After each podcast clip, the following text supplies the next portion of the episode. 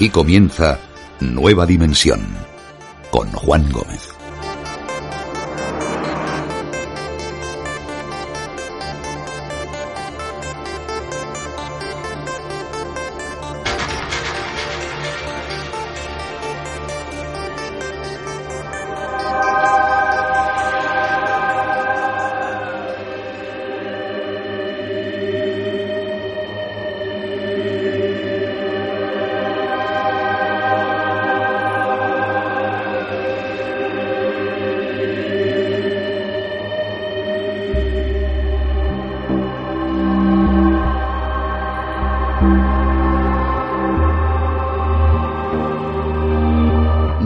Amigos que es una ruta que se lleva haciendo desde hace miles de años, tantos que, como dicen muchos, su verdadero origen se pierde en un tiempo remoto, fuera de nuestro alcance, para entender por qué era tan importante realizar dicha ruta.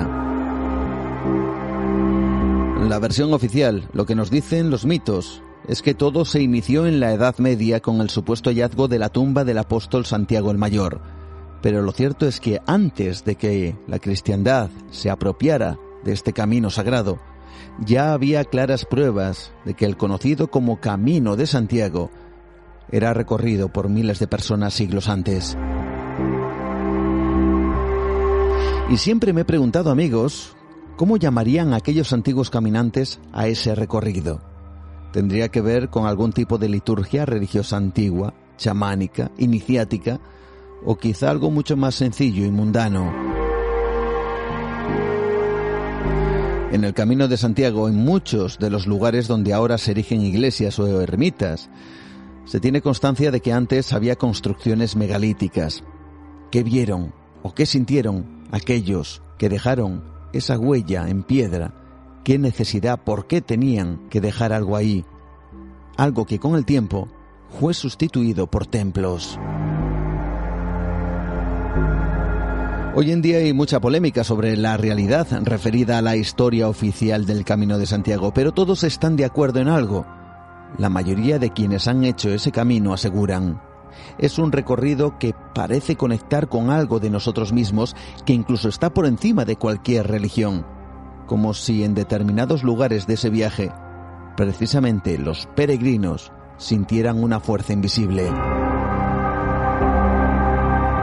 Y es que hay personas que tras realizar ese viaje sufren el llamado síndrome del Camino de Santiago. El psiquiatra burgalés Jesús de la Gándara llegó a recoger decenas de casos de personas que decían tener alucinaciones, delirios místicos o visiones sobrenaturales. Este propio psiquiatra, Jesús de la Gándara, afirma que el síndrome del Camino de Santiago es similar al síndrome de Jerusalén, donde algunos peregrinos sufren cambios notables en su comportamiento y personalidad. Se habla de una metamorfosis mental.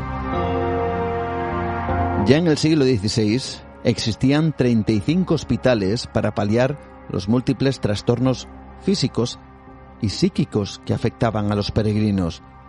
Dicen que son las condiciones del viaje, la dureza, el aislamiento en ocasiones, la convivencia con desconocidos, la ruptura total de la forma de vida habitual, lo que provoca tales estados. Desde luego no sabemos a qué se debe a ciencia cierta, pero lo que parece claro es que ese recorrido transforma al individuo que lo realiza. Y eso no es algo de hace unos siglos, sino dicen de miles de años y que por eso se dejaron claves, códigos o mensajes, también símbolos dedicados incluso al ocultismo. Por eso dicen que, por ejemplo, los templarios decidieron conectarse con ese lugar del mundo. Por eso los templos tienen un alineamiento específico, como si siguieran, como digo, una extraña y curiosa línea en ocasiones invisible. Se habla de milagros, de pastores que veían caer estrellas sobre los montes, de extraños fenómenos celestes, pero también de arquitectura e incluso de una numerología muy especial y muy concreta. Un ejemplo es la propia Catedral de Santiago, donde el número 9 se repite de manera constante en vidrieras, pilares, naves, ábsides, algo que parece tener un propósito que se nos escapa.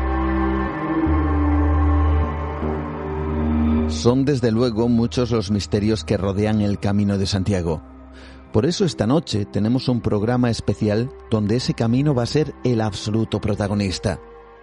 En primer lugar estaremos con el periodista Francisco Contreras, quien conoce muy bien cuáles son esos símbolos, esos códigos ocultos, los misterios que esconden muchos de los lugares que forman parte del Camino de Santiago.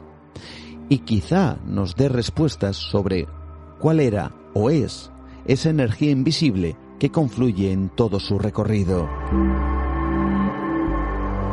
Pero como decía antes, no solo hay misterios, se habla de la capacidad transformadora y el cambio que experimentan quienes lo realizan. Por eso tendremos en el programa de hoy en Nueva Dimensión al director de cine y televisión Miguel Ángel Tobías. Él fue quien puso, por cierto, en marcha el famoso programa Españoles por el Mundo y ahora mismo está terminando una serie de televisión sobre el Camino de Santiago titulado El Camino Interior, donde le pasaron a él, a su equipo y a sus invitados cosas que merece la pena conocer. Pero no solo eso, porque buscamos más enigmas que conectan con el Camino de Santiago. Si habéis estado atentos a las redes, hoy viernes teníamos previsto contar con el historiador Mariano Fernández Urresti, pero a última hora no ha sido posible. Pero eso no significa que no sigamos nuestros pasos por el llamado Camino de las Estrellas y sus enigmas. Así que contamos esta noche con José María Blanco, escritor y conocedor de muchos otros misterios que rodean el absoluto protagonista de esta noche, como es el Camino de Santiago.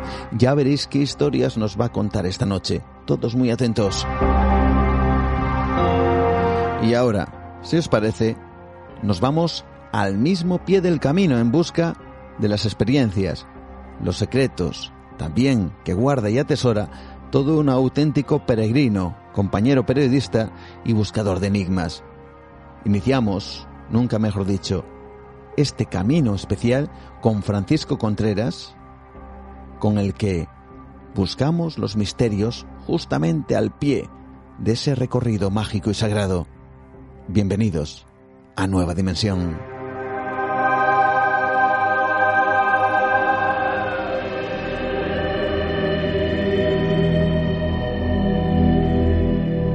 Diario de un peregrino al pie del camino.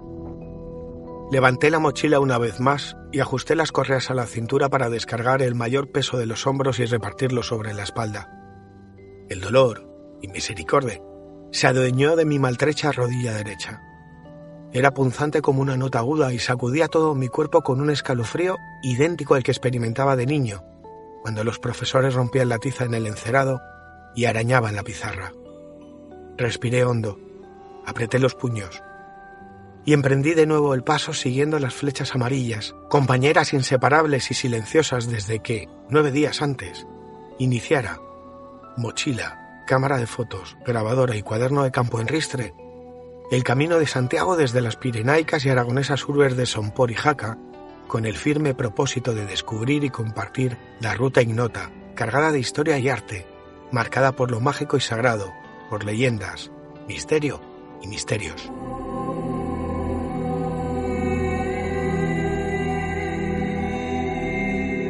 Estas son las palabras de todo un viajero, un buscador de historias, un peregrino por el mundo del misterio. Alguien que busca las huellas de lo insólito entre las piedras, entre los senderos o los caminos que dirigen a uno de los lugares sagrados de la cristiandad.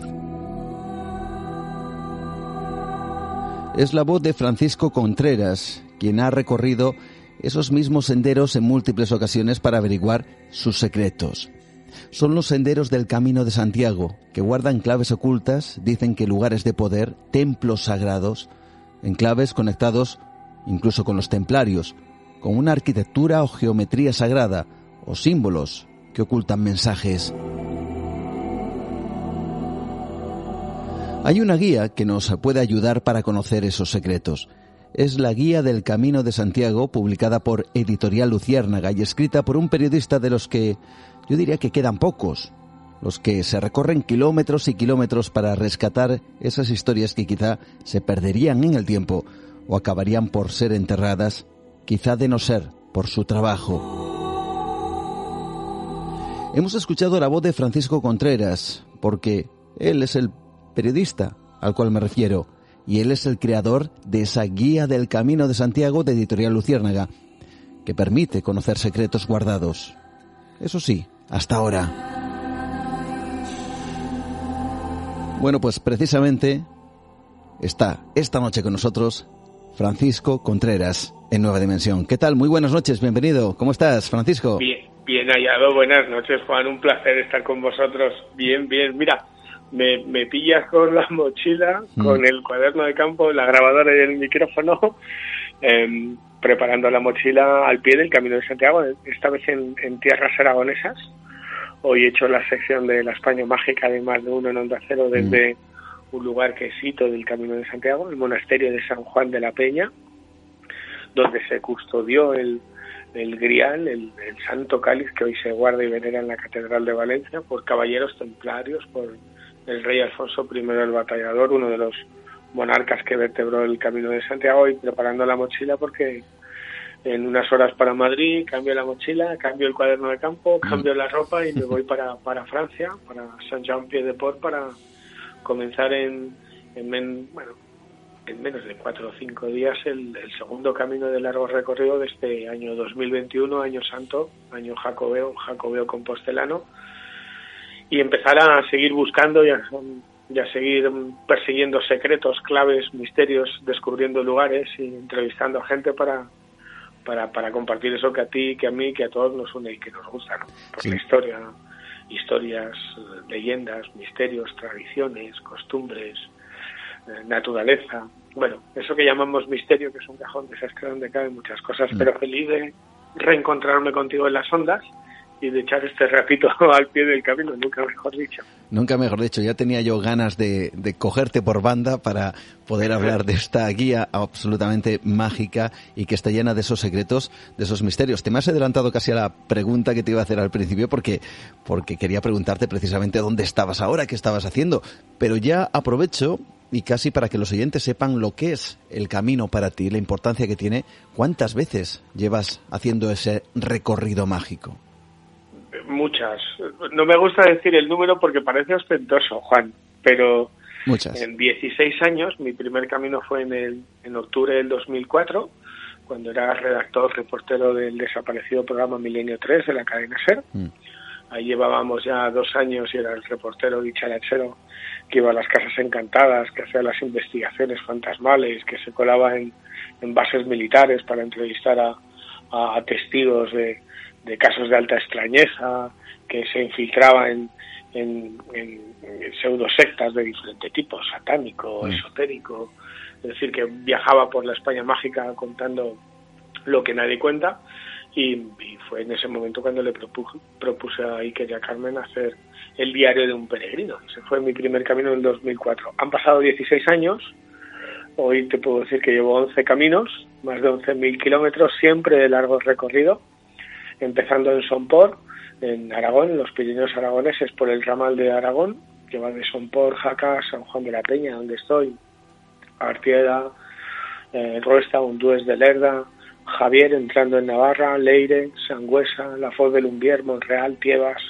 y llegando a Olcoz, Eunate y Puente la Reina Gares, o empezando en Saint-Jean-Pied-de-Port, en Francia, subiendo los Pirineos, siguiendo por Roncesvalles, Zubir y Pamplona, ascendiendo el Alto del Perdón hasta Puente la Reina de Gares y ya en Puente la Reina de Gares donde se unen los dos ramales, donde todos los caminos hacen uno, yendo hasta Compostela y siempre al antiguo fin del mundo, a Finisterre, allí donde estaba el Arasolis romano, el templo al dios Sol. Once caminos, empieza ahora el duodécimo, pero bueno, lo del número de caminos yo creo que es indiferente. Hay personas que caminan tres días, que caminan una semana, que caminan 15 días o que caminan más de 30 días o 30 días y el camino les, les transforma, les cimbrea. Bueno, a mí el camino me ha dado tanto mm. a lo largo de estos años que hoy ya no soy solamente peregrino, sino que además soy hospitalero, hago hospitalidad de acogida tradicional en, en los albergues de acogida tradicional, donde vamos hospitaleros voluntarios a cuidar a peregrinos, y lo hago porque a mí el camino me ha, dado mucho. En lo personal me transformó la vida, me hizo y me sigue haciendo cada vez que voy mejor persona y en lo profesional porque como reportero mm. bueno encontré un campo fascinante en el que cada vez que vuelvo a caminar descubro, descubro nuevos lugares, nuevas historias, nuevos secretos, nuevas leyendas, nuevos misterios para, para compartir, ¿no? Para seguir siendo ese reportero de campo que, que, siempre soñé ser y que a día de hoy, afortunadamente, y a pesar de las zancadillas y, de los inconvenientes como que tiene como cualquier otra profesión, pues sigo siendo. Hemos escuchado tu voz antes. Cuéntanos qué era precisamente esas esas líneas, esos párrafos, ese cargar en la mochila, ese cuaderno de campo, siempre en ristre, esas frases ya creo que están marcadas a fuego en tu mente. Sí, bueno, es la introducción de, la guía mágica del Camino de Santiago de Ediciones Luciérnaga Planeta. La guía mm, está hecha em, después de 10 caminos y la guía lo que pretende es mostrar a todo aquel que quiera hacer el camino una perspectiva, una forma de ver el camino diferente. Para ello, lo primero que cuento es la experiencia que a mí me transformó, que me hizo ver el, el camino de bajo otra perspectiva, con otros ojos. Y es una experiencia normal y corriente. ¿eh? Yo no he tenido ningún estado alterado de conciencia, ninguna experiencia mística, ni nada de nada. Es una experiencia que te voy a contar en titulares porque mm. prefiero que los oyentes la lean. Es una noche que pude vivir, llevaba nueve días caminando y pude vivir una noche cual peregrino del siglo XII en uno de los hitos del Camino de Santiago que es el templo de Santa María de Unate, en el valle de Valdizarbe, antes de llegar a Puente de la Reina Gares. Es una ermita octogonal vinculada a los caballeros templarios, con una arquitectura y geometría muy particular, eh, como es la románica, arquitectura y geometría sagrada, ubicada en un antiguo lugar de poder. allí pude vivir una noche fascinante al calor y la luz de, las velas, contemplando ese templo, sintiéndose el templo como, como un peregrino más en, en el siglo XII y a partir de aquel día, no te cuento más, hmm. pues empecé a caminar bajo otra perspectiva, ¿no? Con otra mirada. El camino era mucho más que, y el camino es mucho más que hacer 20 o 30 kilómetros al día con, tu mochila, eh, conocer gente que viene de diferentes partes del mundo, con otras culturas, otras, otras creencias, otras costumbres. El camino es mucho, mucho más que, que lo que bueno, entendemos como Camino de Santiago a día de hoy. De hecho, el camino no es llegar, el camino es caminar y mm. lo importante no es la meta, es llegar a Compostela, sino, sino el propio camino. Y la guía mágica del Camino de Santiago empiezo con esa experiencia y luego desvelo las claves que a lo largo de todos estos años he ido descubriendo al pie del camino y, y entrevistando a personajes, a estudiosos, a expertos, revisando en archivos y en, en bibliotecas. ¿no? La protohistoria del Camino de Santiago, las diferentes etapas que ha tenido el Camino de Santiago a lo largo de la historia, hasta llegar al camino que hoy conocemos, el camino del siglo XXI, que son muchas y muy diferentes, y saber la historia del Camino de Santiago, cómo nació, cómo se vertebró, te ayuda a caminar bajo otra perspectiva y luego diferentes claves que he ido encontrando según iba caminando, paso a paso a golpe de calcetín.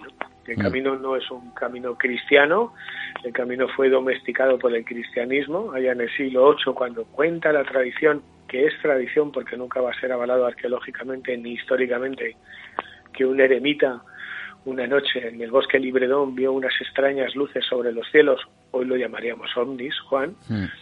avisó al obispo Teodomiro de Iraflavia, la ciudad que soy padrón, y por ciencia infusa ambos descubrieron supuestamente la tumba del apóstol Santiago.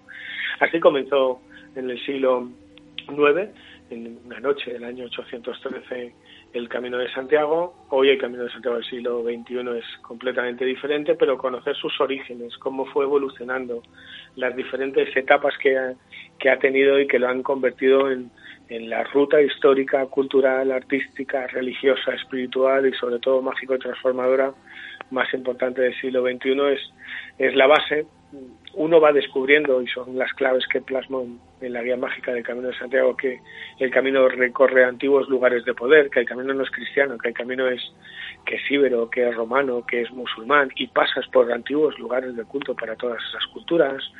em, pongo claves o invito a descubrir las claves que tiene la arquitectura em, que conforma el Camino de Santiago, que son dos estilos como el románico y el gótico, que no es arquitectura como hoy la entendemos, es una arquitectura y una geometría mágico-sagrada que se mueve por unos baremos concebidos bajo lo sensorial. Las iglesias, las catedrales, las pequeñas ermitas eran máquinas de espíritu, máquinas de espiritualidad, concebidas eh, por, por gente que se movía por fuerzas telúricas, que buscaba fuerzas telúricas, que, construía en base a los diseños que marcaban las sombras del sol, de la luna, de las fechas del solsticio, del equinoccio, de las fechas de San Juan, que buscaban una luz y una acústica particular, que tallaban en la piedra, y es otra de las claves, los gremios de constructores, símbolos y claves que el hombre medieval aquel hombre que no sabía ni leer ni escribir, sabía interpretar, que tenían un mensaje oficial, el evangelizador, el didáctico, adoctrinador, pero que también esconden mensajes secretos. El Camino de Santiago fue, la calle mayor fue la universidad en plena Edad Media. Hoy lo conocemos como como el primer itinerario cultural europeo, pero, pero el Camino de Santiago hizo que se construyera Europa. De hecho, cuando llegas a Compostela te encuentras una inscripción en el suelo que, que te pone que Europa se construyó caminando a, a Santiago de, de, Compostela, Compostela, y es verdad. Mm. Y el Camino de Santiago alberga otra serie de secretos, como por ejemplo las, las órdenes de caballería que lo custodiaron y que lo vertebraron y protegieron. Y entre todas ellas, pues la primera, la, legendaria y mítica orden de, del temple, los templarios. Esas son las claves que muestro en la primera parte de la guía y luego lo que te vas a encontrar en la guía o lo que propongo en la guía es em, que el, peregrino bueno pues tenga toda la información que a lo largo de todos estos caminos de estos años he ido recogiendo número de etapas kilómetros entre etapas albergues y luego en cada pueblo en cada ciudad eh, en cada ermita, en cada iglesia, en cada monasterio, en cada catedral, qué ver y qué está marcado por una leyenda, por una tradición, dónde está lo heterodoxo, dónde está lo mágico. Eso es lo que plasmo en las 500 mm. páginas que conforman la Guía Mágica del Camino de Santiago con más de 250 fotografías. Un cuaderno de campo que hice y que sigo haciendo, ¿eh? Me sigo llevando cuadernos de campo, pero no me dejan más páginas en la editorial para que no, no seas un peregrino más y que descubras la magia y la esencia de, una ruta que ha sido recorrida desde hace siglos por millones de personas, una ruta que te hace reconectar con la parte más mágica, ancestral, mágico-sagrada que, que tenemos y que se nos ha olvidado, que es que somos seres humanos, que estamos hechos para caminar, que ya desde época neolítica, cuando éramos nómadas, caminábamos, caminábamos en, caminábamos en busca de alimento, de conocimiento, de pareja, caminábamos en busca de nuestros dioses, que caminábamos ahí donde lo que nos daba la vida, que era el sol, moría y renacía, al fin del mundo. Bueno, eso es el camino de Santiago. Intento dar las claves para que para que la gente se anime a caminar y camine de una forma diferente. Luego cada uno vivirá su propio camino y encontrará en el camino lo que lo que quiera encontrar o lo que el camino le quiera dar.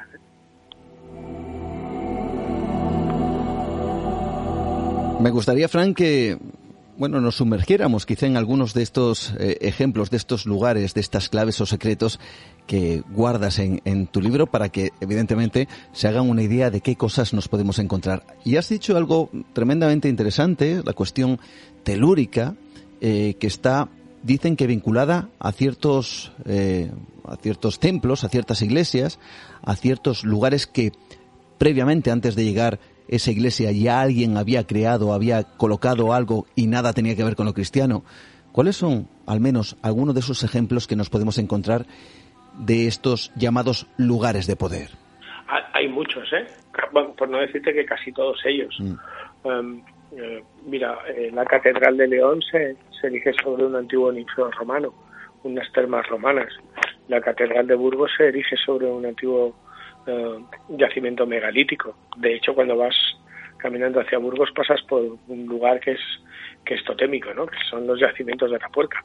Allí hace más de 800.000 años el hombre ya vio amanecer, pero te encuentras muchos. El propio Cabo de Finisterre es el lugar donde se encontraba el Ara Solis, el templo del sol de los dioses romanos, y, y tienes las piedras santas, lugares de culto lítico para, para para los gallegos, para aquellos celtas, Musía, no dejan de ser sino piedras santas, también lugares de culto de culto lítico. Eh, en Artieda te encuentras la ermita de la Virgen de, de, Artieda y sus columnas, las del templo, son las columnas del, dios, del templo al dios Jano que se levantaba anteriormente a esa ermita. en, en Cirauqui, en Navarra, en la iglesia de San Román, en el lado izquierdo del templo te encuentras una ara, una ara romana, porque se erigió sobre un antiguo templo romano. En Tricio, en Nájera, te encuentras la ermita de, de Tricio, que es un otro mausoleo romano. Así podemos seguir, así podemos sumar y mm. seguir Roncesvalles, el famoso siglo de Carlomagno, donde dice la leyenda que están enterrados um, los doce pares que iban con Roldán, los caballeros, la épica francesa y europea y la, ligada a la leyenda de Carlo Magno es un antiguo osario, pero que es un antiguo osario que, que hunde sus raíces en, en tiempos megalíticos. Mira, hace dos semanas recorrí a Navarra para, para preparar cosas para DEX, para Días Extraños, para el podcast que hago con, mm. con Santiago Camacho y, y hacía la sección de más de uno de la España Mágica y hablaba con Fran Valle, que es arqueólogo, están excavando ahora mismo en el osario y siguen apareciendo cuerpos y no saben hasta qué hasta qué profundidad van a seguir encontrando cuerpos, pero no tienen ninguna duda de que se trata de un antiguo yacimiento megalítico, ¿eh? De hecho, toda la zona está llena de, de dólmenes. La lista de lugares es sobrecogedora y eso lo único que te indica, Juan, es que el camino, el camino ya existía. Mm. El camino se vertebró por antiguas calzadas romanas, posteriormente por sendas de, de vías comerciales, de transhumancia y recorrer los antiguos lugares de culto para, para otras culturas, para íberos. cuando vas por Galicia, por Castro Mayor, pasas por el antiguo Castro, por ejemplo, también en Castro Mayor, nada más pasar Puerto Marín. Es que en cada etapa te vas a encontrar eh, la huella de, de lo sagrado que, tuvieron otras culturas, pero que fueron cristianizadas y, la Iglesia de Roma dijo, me pongo yo y ya se olvidarán de mí. Y así mm. pasó. Nos hemos olvidado. Pero, pero la lista es muy grande. ¿eh?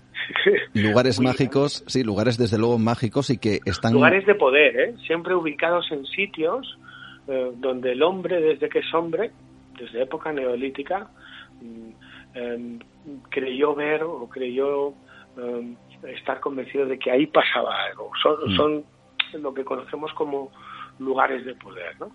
con unas características muy particulares. Allí sucedían fenómenos extraños, ya sea por, por las características geológicas, por las características geográficas, el camino se vertebra por montañas y cuevas, los lugares mágicos para el ser humano, la montaña que simboliza esa ascensión a los cielos para el contacto con lo luminoso o la cueva que, que simboliza el viaje a las sombras para mm. enfrentarte a tu lado más oscuro y renacer la transformación pura y dura pasas por montañas que ya eran mágicos sagradas como el Teleno en el Valle del Bierzo, ¿eh? yendo a Ponferrada, eh, pasas por cuevas Em, como la cueva de las Huisas en Villanueva, en el ramal aragonés, pasas por, por lugares que, que ya eran mágicos sagrados para lo que te comentaba antes, para, para el hombre neolítico, para el hombre prehistórico, para íberos, para, para celtas, fue para los, para los romanos, em, para, para musulmanes, incluso para judíos. ¿eh? También se pasamos por muchos de los templos se levantan sobre las antiguas mezquitas o, o sinagogas de los, de los barrios judíos.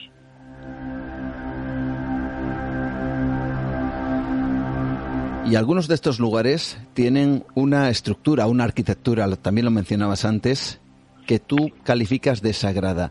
Eh, ¿qué, significado, qué significa esto de la arquitectura o la geometría sagrada?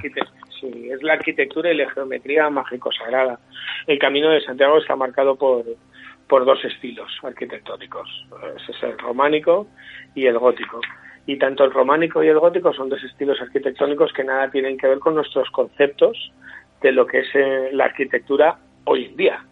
Em, estamos hablando del símbolo, estamos hablando del sonido, estamos hablando de, de, la luz. En la Edad Media no se construía un templo para que fuera bonito, ni para que fuera práctico. En la Edad Media se construían auténticas máquinas de espiritualidad y eran templos vivos en los que se, se buscaba el contacto con, con lo luminoso. Mm. y el buscador peregrino del, siglo XXI va a hallar a lo largo del camino de, Santiago un libro de historia a cielo abierto en, su arquitectura con, los dos, con las dos expresiones. El románico, el estilo de la peregrinación, y el gótico, la arquitectura del, del esqueleto. Y el Camino de Santiago fue la calle mayor por donde entraron todos esos conocimientos. El románico desde el siglo X hasta el siglo XII y el, y el gótico desde, desde el siglo III. ¿Y qué utilizaban? Otra concepción del mundo, otra concepción de, de la realidad. Ellos elegían lugares muy particulares para, para edificar sus templos, eran herederos, sus constructores eran los gremios de canteros, los gremios de constructores, los canteros, que eran unos tipos fascinantes porque fueron, eran y fueron los, los únicos hombres libres del, del medievo, estaban exentos de pagar impuestos justamente por su trabajo. Mm del mundo de los gremios de constructores nace posteriormente en el siglo, a partir del siglo XV, lo que hoy conocemos como masonería. Está la masonería operativa, que eran los gremios de constructores, y la masonería especulativa. Hmm. Cuando ya aparecen las universidades y los gremios de constructores no pueden construir más catedrales, iglesias o monasterios porque ya están las universidades, aparece lo que hoy conocemos como, como, como masonería. El, rómico, el románico trabaja em, volúmenes, eh, se tiene la, simbología, la simbología de la robustez, de la pesadez, eh, tiene pocas ventanas, invita al contacto interior y el gótico es la saltación, es la luz, es la ascensión. Ambos se mueven por lo sensorial, por el símbolo, el número, la acústica, la luz. Los gremios de constructores elegían lugares muy particulares, se regían por una serie de características heredadas, el, Mm. heredaras de, del antiguo Egipto, posteriormente del mundo romano. Fíjate, los romanos cuando levantaban los asquepleion, los templos del sueño, según las crónicas, lanzaban una serpiente y allí donde la serpiente se enroscaba, ahí levantaban el, el asquepleion, ¿no? el templo del sueño. Los gremios de constructores, en este caso el maestro constructor, clavaba su bordón, ese mismo bordón que llevaban los peregrinos, que luego heredaron los pontífices, que viene de creador de puente, clavaba su bordón en un lugar elegido concretamente, el punto más fuerte geomagnéticamente hablando, geotelúrico. Mm. Ahora todo el mundo conoce lo de las líneas Levy, el Feng Shui, bueno, pues elegían lugares muy concretos y ese bordón marcaba el trazado del templo con las sombras del sol, con las sombras del equinoccio, del solsticio, tiraban las líneas maestras con, con la fuerza de las corrientes em, de aguas subterráneas marcaban los trazados y levantaban ese templo y ese templo era construido con una orientación muy particular. Todos los templos del románico y, del gótico en el Camino de Santiago están orientados hacia el oeste, este a Jerusalén, puerta principal hacia el oeste. De hecho, ya el propio templo es toda una simbología de lo que es la casa de Dios, por eso las portadas son toda una alegoría de un mensaje tallado en arquivoltas y en capiteles, porque entrabas en la casa de Dios en el gótico aparece el mundo de la luz con las vidrieras, que es la alquimia de, del color. Eran auténticas cajas de resonancias porque yo invito en la guía mágica del Camino de Santiago de Ediciones Lucenaga que el peregrino o el viajero, da igual que hagas el camino, te puedes llevar la guía y pasar un fin de semana en León y mm. redescubrir su historia y secretos y misterios, o, o en Pamplona, o en Jaca, o en Burgos, o en Compostela, o en Finisterre, bueno, invito a que que, viaje también con la imaginación, es otra forma de viajar, ya no solamente de peregrinar, Juan. Y tenemos que viajar y, pensar cómo pensaban y cómo vivían y cómo era aquel hombre de la Edad Media que no sabía ni leer ni escribir, pero que era capaz de manejarse por los sentidos. Hay muchas cosas que hoy se nos han olvidado. Por ejemplo, cuando entramos en una catedral, Juan, mm. entramos en Compostela, entramos en, en León, en Burgos, en Pamplona, eh, se nos olvida que no había bancos, ni había luz eléctrica. Las catedrales no eran como las vemos ahora. No había bancos, eran calles techadas, había vida en las catedrales. Había mercado, había jubilares, había trovadores, había peregrinos. La misa solamente se, se realizaba en el coro y las catedrales eran lugares de, vida, de, de movimiento. Eso se nos ha olvidado. ¿no? Esa gente interpretaba eh, símbolos que había tallados en los capiteles con un lenguaje que hoy todavía no acabamos de descifrar. Hay parte que sí, que interpretamos, pero otra gran parte que hemos perdido y olvidado y se manejaba por los por los sentidos eran casas eh, las ermitas las iglesias y las catedrales eran cajas de resonancia de energías que, que hacían vibrar que elevaban que buscaban la ascensión del, del, del alma que buscaban el contacto con, con lo luminoso con, con lo invisible. Yo siempre pongo un ejemplo. Tú imagínate que a un hombre de la Edad Media le ponemos en pleno siglo XXI en un semáforo.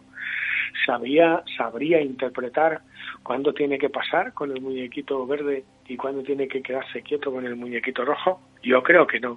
Mm. A nosotros se nos ha olvidado interpretar esos templos.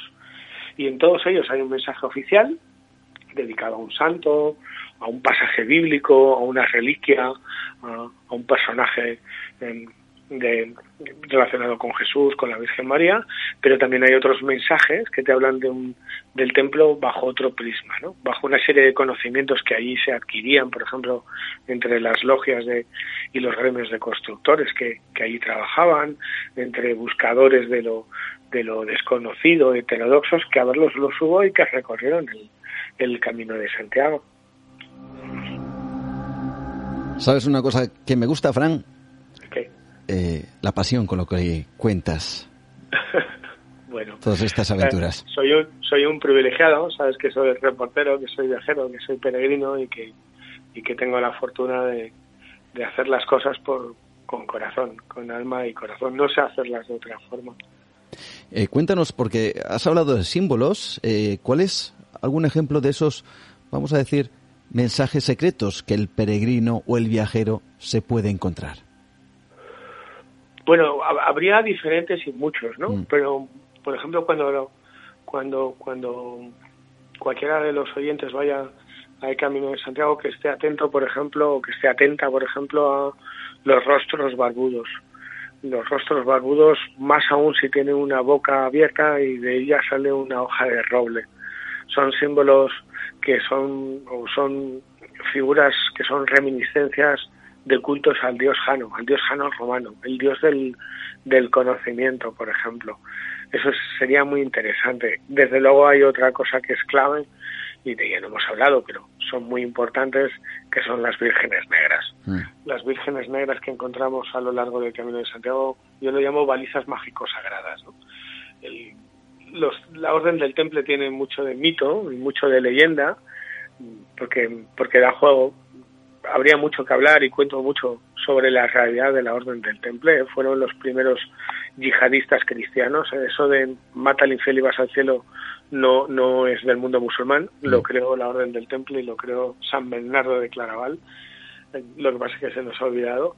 Fueron los grandes banqueros de, de, Europa, los amos de, de, Europa durante casi dos siglos. Ellos crearon el sistema financiero que hoy tenemos. Los primeros cheques para peregrinar y viajar por toda Europa los daban ellos. Em, eran unos tipos muy particulares que tuvieron conocimiento, que tuvieron una serie de conocimientos, quizás ese es su tesoro, em, que iban más allá de lo normal.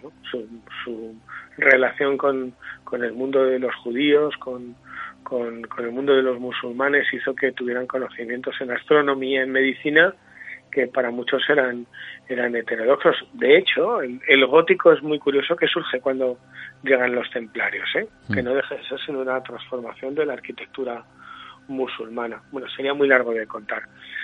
Entre otra serie de cosas que llegan con los templarios cuando nacen es el culto a la Virgen María, hasta que no llegan a la Orden del Temple y San Bernardo de Claraval y esos nueve caballeros que van a Jerusalén, la Virgen María era un personaje secundario repudiado y pateado por la Iglesia Católica, las vueltas que da la vida, pero ellos seguramente, no, seguramente no, ellos por ese contacto que tuvieron con la mística de otras de las dos grandes religiones monoteístas, judaísmo y, y, mundo musulmán, descubrieron otros dioses, otras culturas, otros credos, y ellos trajeron el culto camuflado a la antigua, la diosa madre a diosas como Astartet o, como la diosa Isis, camuflados en ese culto a vírgenes negras. Y hay muchas vírgenes negras a lo largo del camino vinculadas con leyendas de apariciones en cuevas, de apariciones de luces, mm.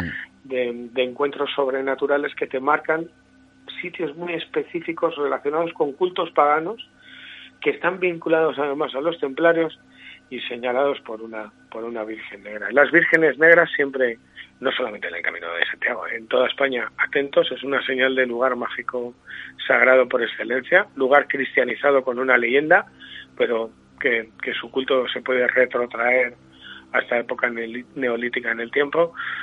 Más símbolos bueno, atentos siempre a los grifos. Los grifos en las columnas antes de entrar en una catedral son protectores. Em, los hombres barbudos, los Green Min también son protectores. Em, la siguiente, la que te he dicho, los bifonte o bibrifonte, enfrentados, marcas de equinoccio y de solsticio. Hay quien quiere ver también Baphomets, aunque eso sería más particular, porque depende cómo esté ubicado y dónde esté ubicado el Baphomet, ese rostro barbudo puede significar una cosa u otra. Y luego entre las marcas, sin lugar a dudas, en el mundo de los signos lapidarios me quedaría con las marcas de cantero. ¿no? Mm. Las hay de tres tipos. Son la huella de los gremios de constructores. Por un lado, las marcas de logia, se ponen en todas las piedras, siempre veremos y hay miles, ¿eh? hay miles de diferentes tipos, pero siempre veremos la misma en los mismos sillares, que es el trabajo realizado y por el cual se pagaba, las marcas de posición, ubicación de la piedra, porque los gremios de constructores trabajaban la piedra como en el antiguo Egipto, le daban vida y tenían unos conocimientos sobrecogedores que hoy se nos escapan. Ellos levantaron los edificios más altos hasta el siglo XVIII, ¿eh? las catedrales, mm. a base de la, del conocimiento empírico y oral y a base de experimentar, y luego las marcas de los maestros canteros. Y estos son un enigma porque no sabemos qué son eh, no sabemos qué quieren decir, no sabemos si son parte de un juego em, misterioso, de un lenguaje secreto que hoy hemos perdido, no sabemos si encontrar una marca de maestro cantero significa que en ese templo se hacía determinado ritual, que en ese templo se encontraba determinado conocimiento, no lo sabemos. Hay, hay marcas muy sobrecogedoras de maestros de canteros, por ejemplo, en la colegiata de San Isidoro de León, en el Panteón Real. Ahí te encuentras marcas de cantero que parecen auténticos dioses venidos del antiguo Egipto. ¿eh? Y, y, eso es muy interesante. El mundo de las marcas de cantero, de los signos lapidarios, es, es fascinante porque, porque es muy desconocido y porque no tenemos prácticamente información, solamente podemos hacer estadística, cuántas marcas de cantero hay en un templo, cuántos tipos de marcas hay que pertenecen a diferentes gremios. Es muy interesante.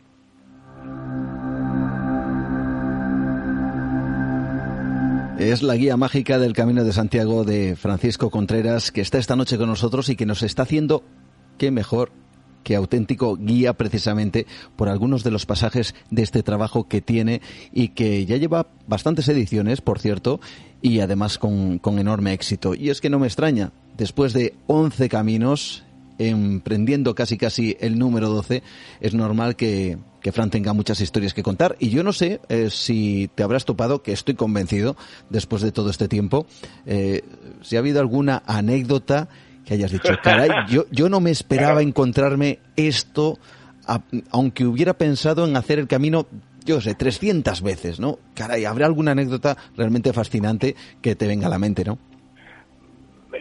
Sí, bueno, depende qué es lo que entiendas por anécdota. Mira, por ejemplo, hace unas horas, cuando estaba en San Juan de la Peña, en el monasterio viejo, fíjate que he pasado ya no solamente haciendo el camino 11 veces, sino mm. que San Juan de la Peña es uno de mis sitios favoritos.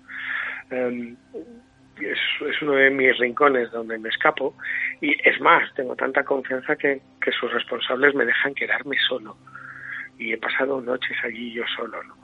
Y fíjate, hoy Em, esta mañana cuando recorría el claustro, ese claustro que está excavado, horadado en, en la roca, entre farallones, en la montaña, el claustro de un tipo alucinante, que es un misterio, le llaman el maestro de San Juan o el maestro de Agüero, que es el que talló esos capiteles donde, donde te cuenta la historia del Antiguo Testamento y del Nuevo Testamento, además con unas características que son alucinantes, ¿no? Estamos hablando del siglo X, ¿eh? Mm con, unas grandes figuras, ojos abultados y almendrados, con una serie de características que en sus ropajes, donde hace una serie de marcas, con una serie de detalles alucinantes. Hay una última cena donde no está el grial en el castillo del grial y aparece Judas quitándole el pescado, símbolo de los primeros cristianos a, a Jesús de una mm. patena.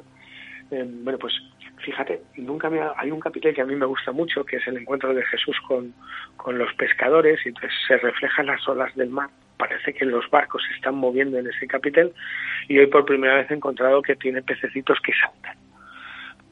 Si lo llamas eso anécdota o descubrir, claro, otro tipo de anécdotas, mira, siempre te pasan, siempre te pasan cosas, pero mm, yo invito a la gente a que cada uno haga su camino, Juan, porque mm. hay tantos propósitos para hacer el camino, cada uno va a vivir tantas experiencias y sus experiencias en el camino, que lo que yo cuente, bueno, pues puede quedar bien, ¿no? Somos chicos de radio, somos periodistas y siempre buscamos eso, pero mira, si me tengo que quedar con una, pues la que viví en Unate y que cuento en, el mm. libro, la que a mí me hizo cambiar mi perspectiva del camino, la que a mí me transformó, me hizo y me sigue haciendo mejor persona, la que a mí me, me hizo que, que viese todo de una forma distinta, ¿no? El camino, la vida, a caminar por el camino, a caminar por la vida. Es la que viví yo y es la que me encontré yo. Fue una mágica casualidad. El último día me quedé tres días en la UNATE después de pasar esa noche. Allí fui por primera vez hospitalero sin saberlo porque la, allí había una, un albergue que nunca cerraba, hoy ya no existe, pero allí nos quedamos con la hospitalera y el último día cuando, cuando abandonaba UNATE se me cayó el bordón y cuando fui a recogerlo apareció una nota y esa nota decía que los caminos abran para recibirte, que el sol ilumine tu rostro, que el viento siempre sopla a tu espalda, que la lluvia moje tu cara, brazos y piernas, que tu espíritu nunca desfallezca, que tu paso nunca tenga fatiga y hasta que volvamos a encontrarnos, buen camino peregrino. Ahí descubrí que cuando uno va a hacer el camino de Santiago, va a seguir unas señales con forma de flecha y de color amarillo que te llevan por la historia, el arte, la arquitectura, las tradiciones, las costumbres, las leyendas, lo que nos gusta, los misterios, pero que a nada que observe, que tenga pericia y calma, que camine con, con otra vibra, con otra energía, va a descubrir otras señales que ni son de color amarillo ni tienen forma de flecha, que son mensajes para el alma y para el corazón.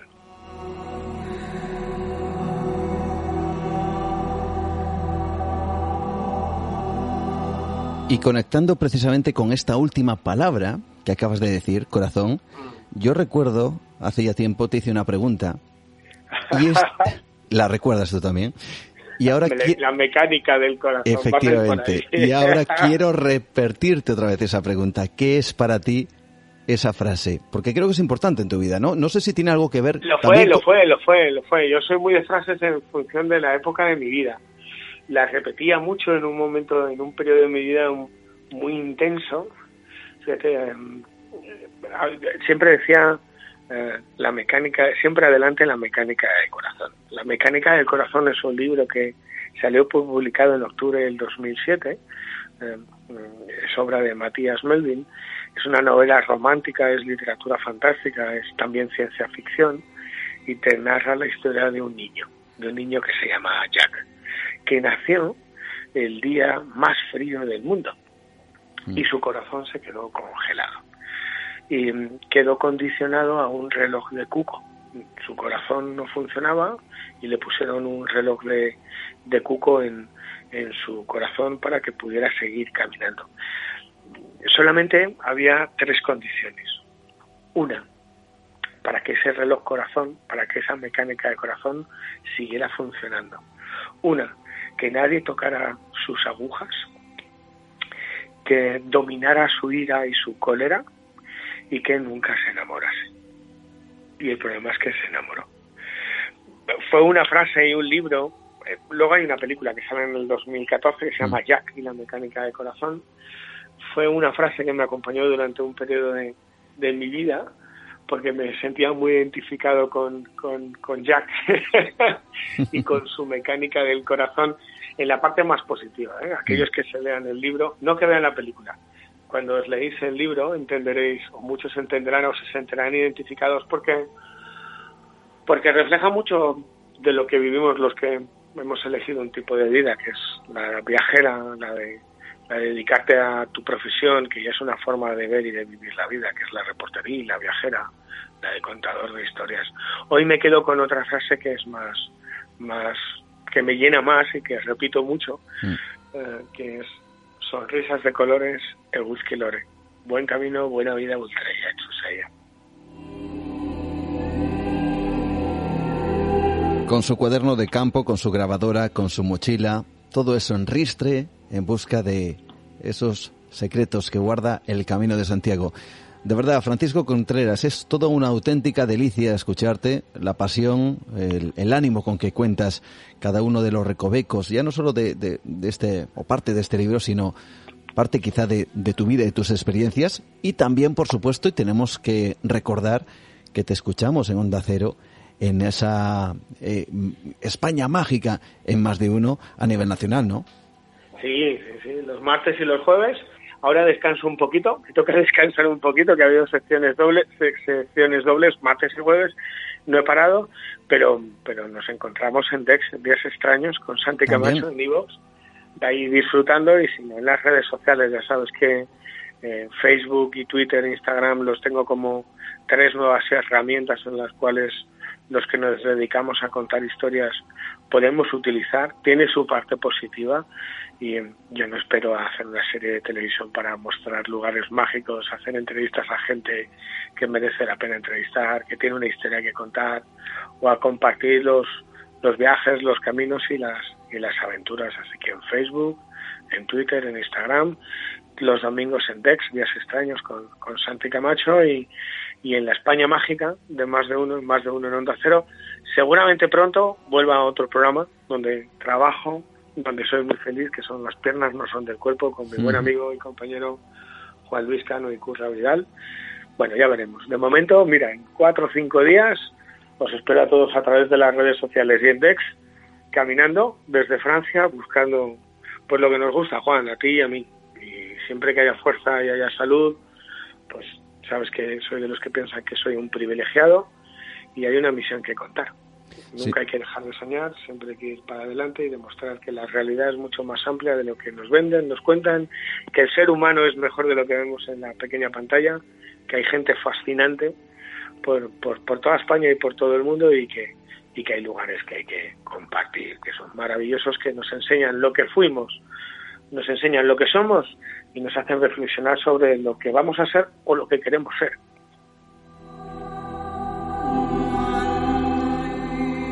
Francisco, Fran, te deseo buen camino. Buen camino, Juan. Buen camino para todos. Lore. Un abrazo fuerte. Un abrazo fuerte. Un abrazote.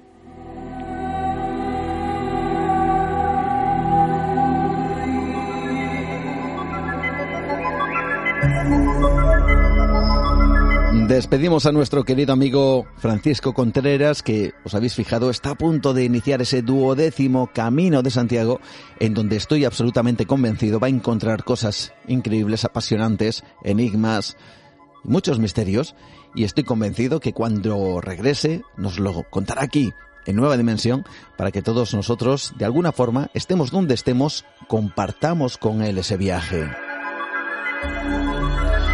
Y precisamente hablando de compartir, ya sabéis que tenemos nuestras vías de contacto en Facebook, como es Nueva Dimensión, o mi perfil Juan Gómez Ruiz, Twitter, arroba Nueva de Radio, Instagram Nueva Dimensión Radio, o por supuesto nuestro email nueva de radio arroba gmail.com.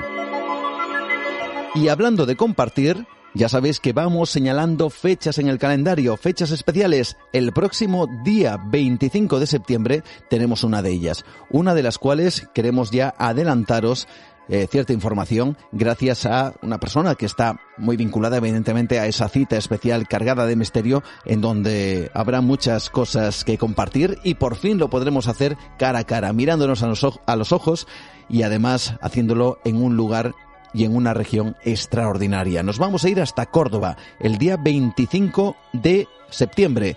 ¿Queréis más detalles? Bueno, ¿queréis más información al respecto de esa cita especial? Pues vamos a hablar con una de las responsables en esta ocasión de ese encuentro especial aquí en Nueva Dimensión.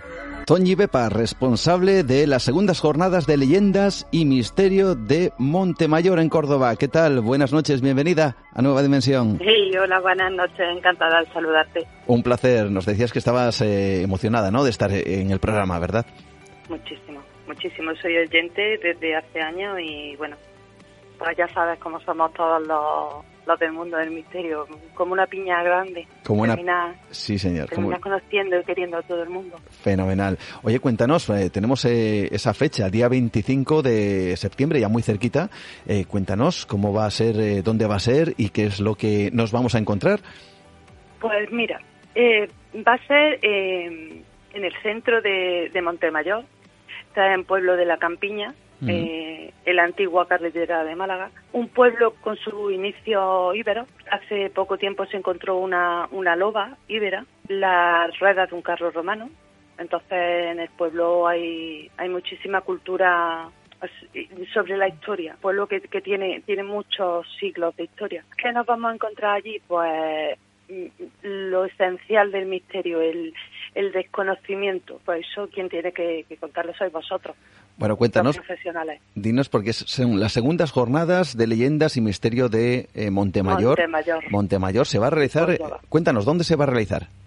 En la Casa de, la Juventud, en la Plaza del Ayuntamiento, detrás, está justo detrás, la Plaza del Ayuntamiento. El edificio está al lado del Museo Arqueológico de Montemayor, un típico edificio con un salón para unas 100, 100 personas de público y, ya digo, justo al lado de, del centro del pueblo, al lado del castillo medieval. Un lugar emblemático, ¿no? Sin duda alguna. Emblemático. me sale el sentimiento más que la palabra al hablar de, Montemayor. Evidentemente, porque es un lugar para ti especial y además un lugar en donde se va a dar cita, eh, cuéntame, eh, va a estar Jesús Callejo, ¿verdad? Hablando de, de qué, ¿Qué nos va a, ¿con qué nos va a sorprender? Arqueología, imposible. Con Jesús Callejo y, y contigo, pues quiero que me hables del experimento atómico. Quiero, quiero escucharlo en voz mm. lo que he leído en el libro. Pues va a ser una cita yo creo que muy especial. Por fin abrimos fuego, tú lo sabes, eh, Toñi, que esta es el la... año pasado nos dejó, nos dejó el virus sin poder realizarlo y no, no podía continuar sin, sin coger a los ponentes que, que queríamos tener el año pasado. Así que hemos tenido la suerte de poder cogerlos a los dos cogerlos con tiempo y poder juntaros y sentaros en una mesa para que para que podáis hablar podáis hablar, podáis contar. Fantástico, además eh, teníamos ganas ya, hemos reservado, habíamos hecho ese parón por la pandemia, pero merece la pena haberlo hecho precisamente para estar, además, con buenos amigos. Eh, eh, por cierto, cuéntanos, ¿quién organiza estas segundas jornadas? Pues mira, esto la, organiza el Ayuntamiento de Montemayor, porque gracias a Dios tanto el alcalde como el concejal de Cultura Antonio, ambos. Un día me lo encontré y, les comenté, me gustaría muchísimo hacer un, congreso de misterio. Esto aquí en Córdoba no, no se da, no una ciudad con tanta historia, tanto, y no, no, se da. Me gustaría muchísimo. Lo que tú quieras, lo que tú quieras. Bueno, lo que yo quiera, ustedes tendréis que hablar. No, no, no, lo que tú quieras. Tú dinos, lo único que queremos que sea en septiembre, porque va relativo a la pastera. Eh, la pastera es el modo de tratar la uva pasa para conseguir el vino Pedro Ximénez. Este vino, se, este vino se, se hace ahora en septiembre. Se recoge la uva, se deja secar la uva de un modo muy especial. Entonces es la fiesta especial de la pastera. Y aunque este año posiblemente no haya pastera en sí, sí terminamos el mes, sí cerramos el mes con la jornada del misterio. Un mes muy especial para todos los pueblos que, que viven de la, de la vid, del vino.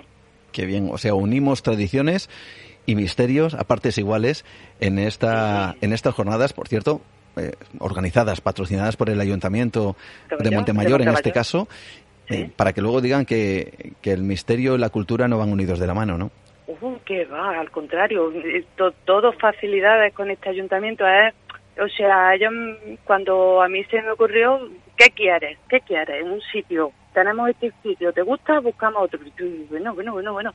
Mm. Y el ayuntamiento, de hecho, eh, eh, el ayuntamiento ha preparado el cartel, el ayuntamiento ha publicado el cartel. O sea que tenemos ahí, es maravilloso. Tenemos ahí un apoyo excepcional, sin duda alguna. Excepcional. Que, que, que los ayuntamientos apoyen la cultura. La cultura es lo más grande que puede A ver. Qué maravilla, qué maravilla. Segundas jornadas de leyendas y misterio de Montemayor, día 25 de septiembre, nada muy cerquita y, cuéntanos, porque es acceso libre, gratuito, ¿qué hay que hacer para, para acudir? Mm, entrada libre hasta completar aforo. Estamos un poco pendientes del tiempo para ver la hora, si será a las seis y media mm, o las siete, porque todavía en Córdoba a, a, esa, a esa altura del mes puede hacer mucho calor. Mm. Entonces, eh, entrada libre hasta completar el foro. Es muy fácil de llegar porque es antigua autovía Córdoba-Málaga y está perfectamente indicado. está, ya digo, en el casco histórico de la ciudad, eh, Casa de la Cultura, eh, la página del ayuntamiento se va a ir publicitando y lo dicho, entrada libre hasta completar foro y estamos un poco pendientes del calor, del calor para adelantar o atrasar un poco la hora de inicio. Se, se dirá con eh, debida antelación para que todo el mundo lo sepa y, por supuesto, imagino evidentemente con todas las plenas y garantías de seguridad sanitaria, etcétera, etcétera, para que todo el mundo esté disfrutando a gusto, ¿no? Sí, sí, es que eh, la verdad es que como nos hemos acostumbrado a convivir tanto con el COVID ya a veces se nos olvida, se nos olvida recordar que, que por supuesto todas las medidas COVID, todo preparado, los asientos, la, la capacidad, todo, todo preparado, tenemos, tenemos mucha prudencia con el virus y queremos evitarlo por encima de todo. No lo, no lo queremos la jornada. No lo queremos, claro que no. Lo que único que, queremos es disfrutar de la cultura, del misterio y de buenos amigos. Estar, recordamos, Jesús Callejo y me va a tocar a mí también, por supuesto, oh. estar ahí y hablar de, ese, de esos, eh, bueno, temas que quizá eh, puedan poner incluso los pelos de punta, porque son temas absolutamente reales que ocurrieron de verdad y que gente todavía lo está sufriendo en ese experimento atómico. De verdad, muchísimas gracias, Toñi, por invitarnos y nos vemos dentro de muy poquito. Ya estamos cada vez más cerca de esa fecha mágica. En un mes nos vemos, si Dios quiere, y de verdad deseando poner voz a lo ya leído y sé que va a ser más, más espeluznante en persona que... Tremendo, va a ser tremendo, pero también merece la pena conocer ciertas cosas que, que dicen algunos que no quieren que sepamos. Muchísimas gracias, de verdad, eh, Toñi, y nos encontramos, nada, en un mes, ahí mismo en Córdoba, para disfrutar y con todos los amigos que quieran acudir, por supuesto que sí. Para pasar un día entre amigos juntos. Claro que sí. Gracias, Toñi, nos vemos pronto. Igualmente, un abrazo.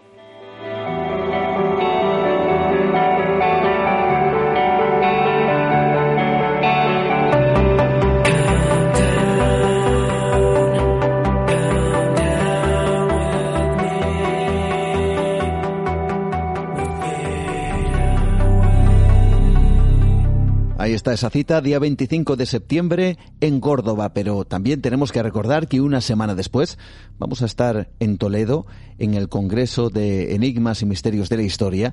Después, un par de semanas más tarde, estaremos en Torre la Vega, en Cantabria, en otro congreso, hablando de cuestiones que nos van a poner un poco los pelos de punta porque además coincide con Halloween.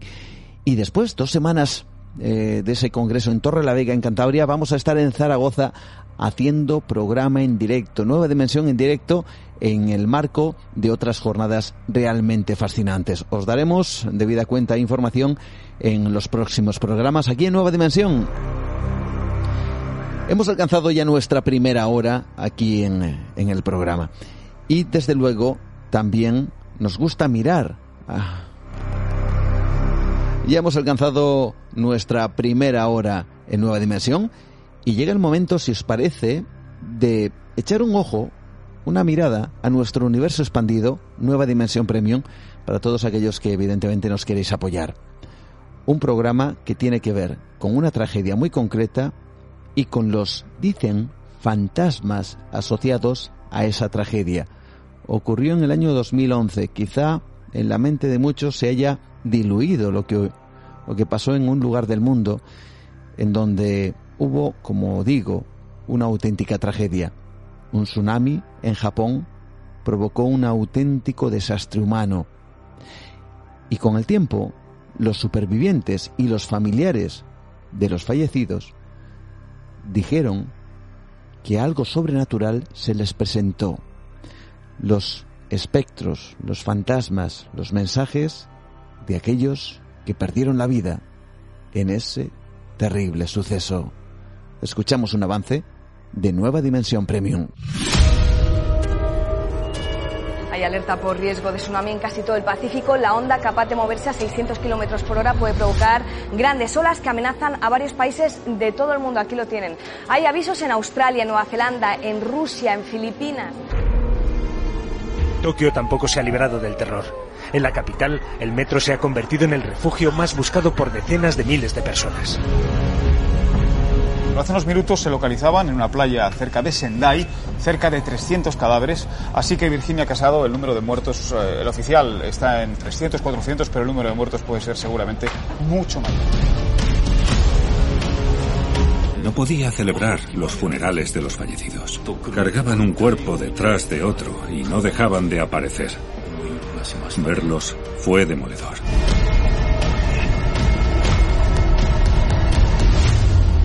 Un hombre llamado Endo se puso en contacto conmigo porque había experimentado algo sobrenatural.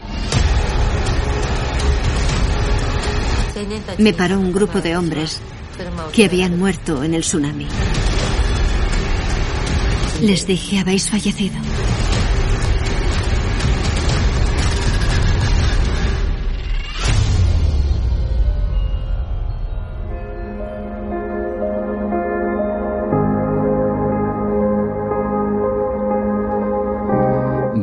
Pandemia ha creado en muchas personas una gran sensación de desasosiego, de gran incertidumbre, y eso ha generado que muchos hayan visto, yo no sé si decir, un túnel tremendamente oscuro. Parece que ahora estamos saliendo a la luz. Por eso, trabajos como los que vamos a hablar esta noche son tan importantes. Trabajos que nos llenan de energía, que plasman una visión renovadora donde sacar esas mismas nuevas energías y ponernos en marcha una vez más. Trabajos como estos son realmente importantes. Y desde luego, ese camino, el camino que nos lleva un poco de ese desasosiego a esa energía vital, a esa renovación, eh, bueno, se puede afrontar de múltiples maneras, realizando un camino, en esta ocasión físico, un camino que lleva a un lugar emblemático, uno de los lugares sagrados para la cristiandad, el Camino de Santiago. Dice Miguel Ángel Tobías, no hay tiempo que perder, el mundo necesita resurgir con fuerza después de la pandemia y el camino de Santiago será un estímulo para hacerlo juntos. Por eso, durante varias semanas, Miguel Ángel Tobías ha recorrido el Camino de Santiago, el camino francés, en este caso desde León a Finisterre, para reflexionar, para aprender y para resurgir. Es más un camino interior que además ha realizado con personas muy conocidas que también han sabido conectar en ese viaje. Yo creo, estoy convencido, próximamente veremos el resultado de todo ello en una serie documental. Por eso tenemos con nosotros a su autor. ¿Y quién es? Pues ya lo he nombrado, el director de cine y televisión Miguel Ángel Tobías, que está esta noche con nosotros. Miguel Ángel, ¿qué tal? Bienvenido a Nueva Dimensión, ¿cómo estás? Buenas noches y un placer, como siempre, volver a estar en, tu programa para compartir un poco de, de espacio y, de tiempo en las ondas con valor y con profundidad. Mm, sin duda alguna, todavía suenan los ecos de ese renacer en los Andes y ahora renacemos bajo otra mirada, otra perspectiva, no la literaria, sino en el mundo que tú te desenvuelves muy bien, el mundo del cine, de la televisión, pero es otro renacer diferente, ¿verdad, Miguel Ángel? Así es, eh, yo creo que esta pandemia, ¿no? Eh, este, este esta crisis que estamos viviendo eh, que hemos vivido durante estos dos años a nivel mundial, eh, creo que nos ha matado un poco a todos eh, en el sentido de que aunque no hayamos vivido la enfermedad desde un punto de vista sanitario con dureza, pues incluso las personas que, han tenido, que, que, hemos tenido la suerte de no vivirlo así, es verdad que nos ha obligado a un encierro eh, que nos ha hecho inevitablemente tener que mirar hacia adentro, ¿no? Porque cuando tú encierras a alguien, eh, le impides, lógicamente, eh, ver lo que pasa afuera, le impides mirar hacia afuera y, no queda más remedio, ¿no? que mirar hacia adentro. En esa mirada interior, pues hay gente que ha encontrado mucha oscuridad, pero hay gente también que ha encontrado mucha luz y yo considero, ¿no? Que, realmente este viaje interior obligado por estar encerrado en nuestras casas, pues es un momento de oportunidad eh, que había que aprovechar y yo he querido ¿no? Eh, trasladar eso a, una serie documental donde con este título, como decías, ¿no? de El camino interior y en la simbología de estar haciendo un camino ancestral y místico y sagrado y energético como es el camino de Santiago, hemos unido estos dos mundos, ¿no? el mundo interior y el, y el mundo exterior, para reflexionar sobre la vida, para reflexionar sobre estas cosas que, que todos los seres humanos nos vamos a preguntar en algún momento, ¿no? Que, son las grandes preguntas que llevamos haciéndonos desde el principio de los tiempos, ¿no? Realmente, eh, ¿de dónde venimos? ¿Para qué estamos aquí? ¿Cuál es el sentido de nuestra vida? ¿Cómo podemos hacer, ¿no? Para ser eh, más felices y para ser capaces, ¿no? De ser más resilientes con las circunstancias adversas que nos suceden, como, como la pandemia nos, nos ha traído en realidad a todos, ¿no? Y este ha sido, digamos, el, el motivo por el cual yo he decidido hacer esta serie del Camino Interior. Y no solo eso, sino que además eh, cuentas con un buen montón de amigos. Oye, ¿cómo consigues eh, que en ese camino de Santiago, en donde evidentemente realizas, realizas con tu equipo diferentes etapas, ¿cómo eh, gestionáis todo esto para que haya personas, además, ahora mismo Miguel Blanco, David Meca, en fin, un montón de amigos, se unan a este proyecto? Pues mira, yo eh, cuando efectivamente decayó el estado de alarma, eh, fíjate qué, momento además también tan, tan simbólico para arrancar el rodaje de la serie, fue al día siguiente, eh, se dieron varias circunstancias, ¿no? Una que efectivamente el mundo ha estado parado durante un año y medio en ese momento, un poco más de año y medio, el camino de Santiago había estado lógicamente cerrado, coincidía con año santo, con, con año sacobeo, eh, y además el primer saco en la historia eh, que va a tener dos años, digamos, de, permanencia eh, por, esta circunstancia especial que hemos vivido. Y yo me daba cuenta, ¿no? Que realmente después de estar encerrados, lo que te pide el cuerpo y el alma es salir a caminar, ¿no? Y en este ejercicio de, caminar, de empezar a hacer, imaginar en mi cabeza cómo tendría que ser este camino, pensé en lo que más necesitábamos todos después de esta pandemia, ¿no? Y que quizá es una de las grandes reflexiones. Y es que eh, no debemos caminar solos en esta vida, es decir, que no podemos, de hecho, todos necesitamos, ¿no? En algunos momentos, un hombro en el que apoyarnos, eh, alguien que camine a nuestro lado, ¿no? Que, que nos dé aliento, que nos comprenda, que nos escuche, alguien a quien escuchar. Y en este ejercicio mental, pues decidí que, que quería recorrer eh, varias etapas del camino, en este caso han sido 16, como decías antes, desde León hasta, hasta Finisterre, y empecé a pensar en quiénes eh, tenían que ser esas personas que me acompañaran, ¿no? Y decidí que la idea para que efectivamente este proyecto fuera un proyecto útil para la humanidad, pues tenía que recorrerlo con personas que todos ellos tuvieran algunas características, ¿no? Y las características que me planteé eh, fueron que fuesen todos ellos gente del mundo del conocimiento, es decir, gente que está acostumbrada a transmitir eh, ideas y conocimiento, que todos fueran conferenciantes internacionales, es decir, gente acostumbrada también a hablar en el mundo y por el mundo de cosas trascendentes, que todos hubieran tenido algún momento de quiebre en sus vidas, es decir, que, les haya pasado algo, ¿no? Como, como, me pasó a mí mismo en los Andes, eh, que les haya colocado eh, al borde de la muerte o mm. si no en una, en una, circunstancia tan grave, pero sí en, momentos fuertes en su vida, ¿no? Que, nos obligan a todos a reflexionar. Y el cuarto requisito que pensé es que todos tenían, barra teníamos que tener libros escritos y publicados, ¿no? Y con estas cuatro premisas empecé a hacer un listado de, personas y la sorpresa para mí fue eh, que toda la gente a la que yo quise invitar a que caminaran conmigo eh, todos ellos me dijeron que sí, ¿no? Y ahí pues aparece gente tan importante como decías antes, ¿no? Como nuestro amigo y maestro Miguel Blanco, o Mario Alonso Puig, eh, o Alejandra Vallejo Nájera, o Albert Bosch, el primer hombre que fue caminando al Polo Sur, o Edurne Pasaban, eh, y así hasta 16 personajes que cada uno de ellos ha ido, digamos, eh, dando unos matices diferentes a estas reflexiones vitales que te decía antes que, hemos hecho a lo largo del camino. Comenzasteis el 25 de mayo en León y te han acompañado precisamente todos estos amigos, ¿no? Pero para ellos, ¿cómo ha sido esta experiencia? Pues mira, ha sido algo maravilloso. Eh, eh, siempre es muy bonito eh, poder contarle a la gente qué pasa detrás, ¿no? Es decir, el, detrás de todo esto. Entonces, yo hice un, ejercicio de, tratar de seleccionar a 16 personas, eh, que por supuesto podrían haber sido otras, ¿eh? hay, mucha gente maravillosa, espectacular en España, pero eh, hice un ejercicio muy interesante y es que realmente yo, este proyecto, que está enmarcado en, los proyectos sociales y solidarios que llevo haciendo desde el terremoto de Haití, uno cada año, pensé que tenía que ser un proyecto útil eh, para, para, el mundo, ¿no? Entonces, de los 16 personajes con los que yo he caminado, eh, antes de empezar ese camino, antes de este proyecto, yo solo conocía personalmente a tres. El resto sabía quiénes eran, eh, pero nunca nos habíamos visto, nunca habíamos hablado, ¿no? Mm. Para entender el nivel de pureza del proyecto, lo, cuento, ¿no?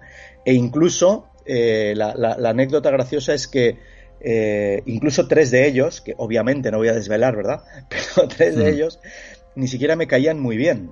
Eh, ¿sabes? Es decir, estas cosas que, sin saber ni cómo ni por qué. Y sin embargo dije, Miguel Ángel, yo creo que esta gente tiene cosas muy importantes que decir, al margen de cómo, de cómo tú sientas, ¿no? Que, que te caen. Y sin embargo, pues se ha dado la magia, como cada vez que nos abrimos de corazón, ¿no? A otro ser humano y le damos la oportunidad, sin prejuicios, de, que se abra a nosotros y nosotros abrirnos a él. Y lo que tengo que decir es que el primer rédito que yo he sacado de este proyecto es que ya tenía tres amigos de los 16 y ahora he incorporado 13 amigos a mi vida, ¿no? Eh, les dije desde el principio que no iba a ser una, serie de entrevistas. Eh, les dije que en realidad eso estaba configurado como dos seres humanos que se juntan por la mañana y que deciden hacer una etapa del camino juntos y que iba a ser un ejercicio de, eh, pues de conversación completamente sincera, completamente humana y profunda y alguna anécdota maravillosa es que varios de ellos, eh, gente, como te digo, que lleva años dando conferencias mm. por el mundo y que me dicen, Miguel Ángel, yo he hablado contigo de cosas que jamás había hablado antes en mi vida. Y uno de ellos me decía, incluso te he contado cosas que ni siquiera le he contado a mi mujer y llevamos 35 años casados, ¿no? Mm. Eh, imagínate la, profundidad que hay. Por eso estoy muy contento del resultado, porque es una serie que está llena de verdad y que los espectadores van realmente a empatizar porque se van a dar cuenta de que en realidad somos un grupo de seres humanos eh, compartiendo los sueños, los anhelos, los sufrimientos, los miedos y tratando, ¿no? De con nuestra experiencia, pues dar alguna herramienta que a quien le pueda servir, pues será maravilloso. Comentabas antes, Miguel Ángel, la mística, la magia, ese camino casi iniciático que es precisamente el Camino de Santiago. Y yo no sé si en este trabajo que has realizado desde León hasta Finisterre, eh, algo ha cambiado eh, ya no solo en, el equipo o, en ti mismo, porque dicen que cuando uno comienza el camino no es el mismo que cuando uno lo termina. ¿Qué ha ocurrido en ese viaje?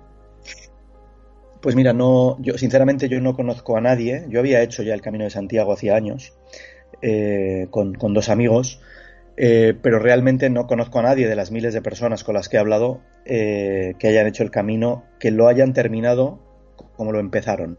Y esto es así siempre, ¿no? Es verdad que yo creo que más allá del componente religioso que evidentemente el camino tiene para muchas personas, lo que es indiscutible es que hay un componente místico, metafísico, energético, mágico, que desde luego que impregna, que inunda y que atraviesa a cada ser humano que, eh, que, va por él, ¿no?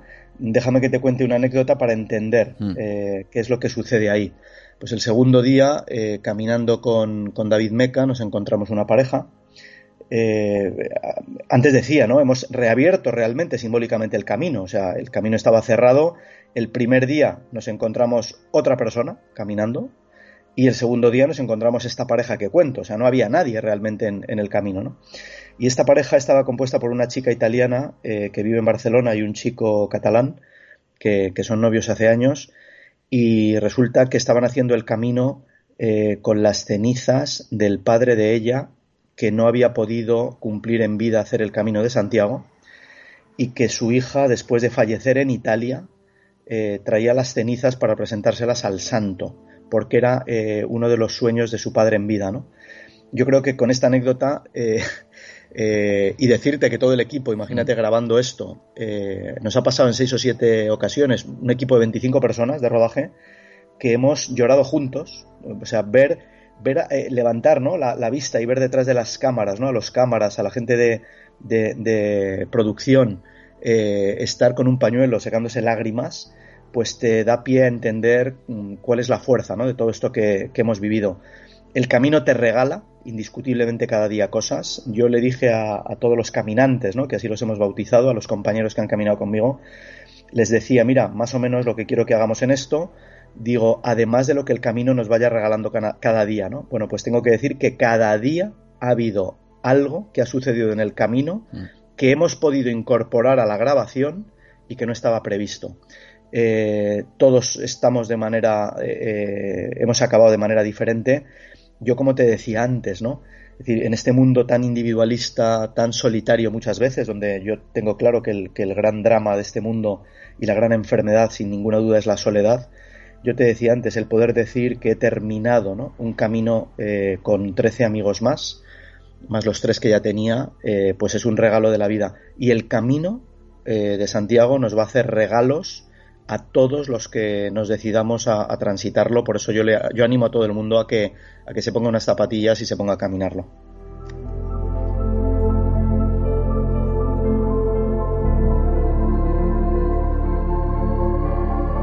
Hacer el camino de Santiago representa todo ese camino, valga la redundancia, iniciático, en donde uno inicia el viaje y luego se transforma a medida que va realizando ese mismo precisamente Camino de Santiago. Y yo no sé, yo no sé si esto es fácil o no de contestar o si toca ciertos aspectos más emocionales.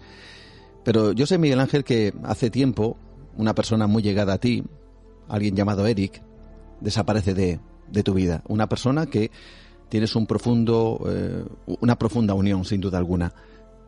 ¿Esto te transforma, el camino de Santiago? Eh, te hace, no sé si llevarte un poquito a lo espiritual o llevando a Eric en, el corazón y en la mente mientras realizabas este trabajo? Pues eh, mira, eh, estoy escuchándote lógicamente con los pelos de punta. Eric es mi sobrino que falleció con 18 años justo hace casi dos años ahora y indiscutiblemente, ¿no? Es decir, yo aprovecho, ¿no? Para, decirle también esto a todas las personas, que da igual si por, la, por causa de la pandemia, del COVID o no, da lo mismo, pues han perdido eh, familiares, ¿no? Eh, todos me van a entender muy bien, los que, los que lo han vivido recientemente, ¿no? Eh, indiscutiblemente caminan con nosotros en nuestra vida. Mi sobrino está conmigo cada día, en mi corazón y en mi cabeza y también en mi boca, ¿eh? porque decía San Agustín, uno de los grandes místicos, decía no llores por mí cuando, cuando me vaya, yo no he muerto, estoy en la habitación de al lado. Decía no dejes de pronunciar mi nombre porque ya no esté. ¿Acaso porque ya no me veas dejas de quererme, dejas de, pensar en mí? Pues esto es así, ¿no? Eh, yo tengo una profunda convicción eh, de que esto no se acaba aquí, eh, de que esta vida es un, paso más dentro de, la gran vida, por decirlo de alguna manera. Indiscutiblemente eh, yo he hablado con todos los caminantes eh, porque tenía la, intención de hacerlo ¿no? sobre la muerte, porque sé que hay muchas personas, indiscutiblemente, que, van a ver la serie que han perdido a familiares en estos dos años y, y, los que no lo han hecho en estos dos años, pues indiscutiblemente lo han hecho antes o lo van a hacer, ¿no? Porque esta vida es, decir, es inevitablemente es, un camino de despedidas y desde que nacemos, ¿no? Realmente vamos a despedirnos de nuestros abuelos, de nuestros padres, de amigos, hermanos, familiares y quien no se despide pues es porque se fue el antes, ¿no? Por lo tanto es verdad que todos somos hermanos en este, en este camino de despedidas eh, y por lo tanto hemos tenido muy presentes, ¿no? Eh, mi, madre ha venido conmigo a rodar la serie y, una sobrina prima de Eric porque trabaja en el mundo audiovisual y una de mis hermanas que es la estilista de la serie y os podéis imaginar cómo hemos tenido de presentes en cada curva del camino, eh, en cada puesta de sol, en cada amanecer y evidentemente en el fin del mundo y en, Finisterre y en Santiago pues le hemos ido rindiendo ¿no? homenajes a nuestro amado Eric por el camino y de manera simbólica, pues eh, como decía antes, ¿no? a todos aquellos eh, seres humanos que, nos han abandonado y que ahora son almas, ¿no? que, seguro que cuidan de nosotros desde el otro lado del arco iris. Eh, ha sido un, pues eso, un, ejercicio muy. A, título personal, por eso yo decía mm. antes, es muy importante, ¿no? Yo ojalá que con la serie, pues mucha gente se anime realmente a, recorrer este camino porque creo que, hacer un camino de estas características es algo que, nos cura un poquito el alma a todas las personas.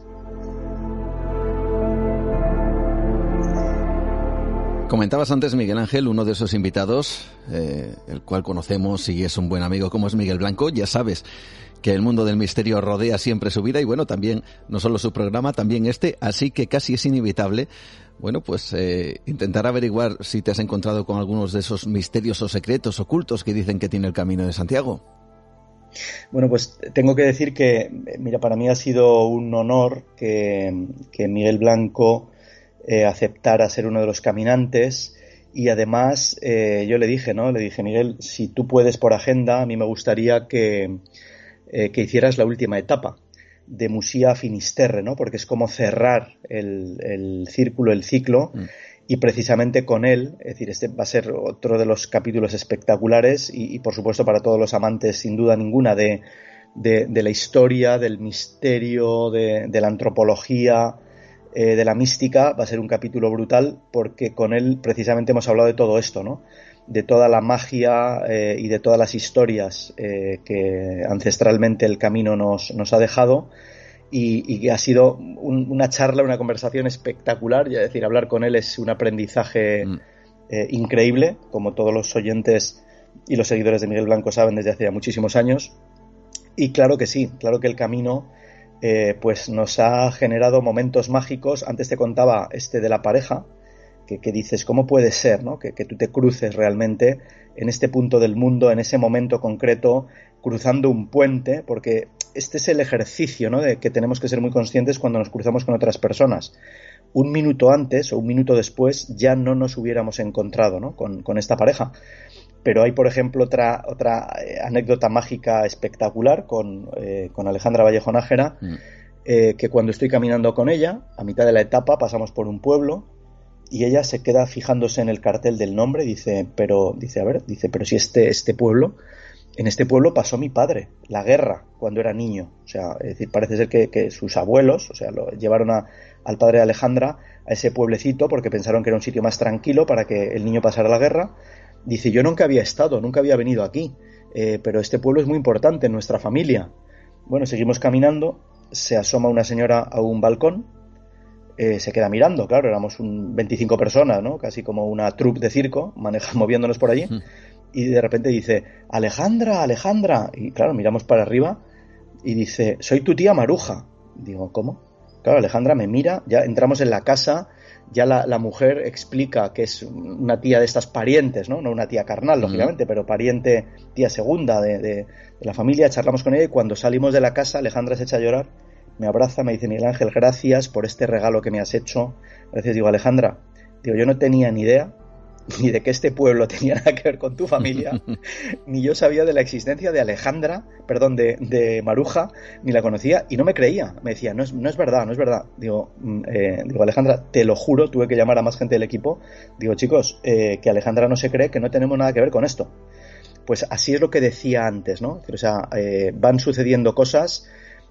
La lluvia, que para mí es una constante en los rodajes, vamos a ver, es impensable, impensable. Mm que en 16 etapas del Camino de Santiago realizadas durante un mes, que las etapas están marcadas, no llueva. Es impensable. Quien conoce el norte no puede ser. Bueno, pues no nos ha llovido, nos ha permitido rodar cada capítulo de la serie, excepto en dos momentos donde narrativamente era importantísimo que lloviera, porque incluso lo que estábamos hablando tenía que ver con esa estética ¿no? de la lluvia, o el remate eh, en el capítulo, como te decía antes, de Miguel Blanco, donde no dejó de llover desde la mañana a la noche. Y hemos rodado el capítulo exactamente igual que los demás, eh, con muchísima más dificultad técnica, por supuesto, pero eh, decíamos, ¿no? Nos reíamos con Miguel Blanco y hablábamos, claro, evidentemente, ¿no? De, la magia del camino, porque era el día perfecto, era el día para que los espectadores que hablan nuestra lengua, los 500 millones de personas que no han hecho el camino y que no conocen eh, España o Galicia, pues se den cuenta ¿no? de, lo que significa también esta naturaleza salvaje ahí, ¿no? Así que, y algunas otras sorpresas que, los espectadores irán eh, visualizando y que dirán, no es posible que esté pasando esto.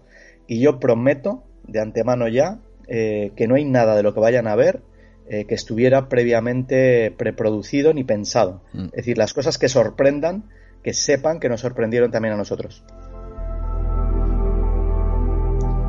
Para terminar, Miguel Ángel, el Camino de Santiago, dices, nos obliga a despojarnos de nuestro ritmo de vida, de nuestras posesiones, nos obliga a cambiar precisamente ese ritmo.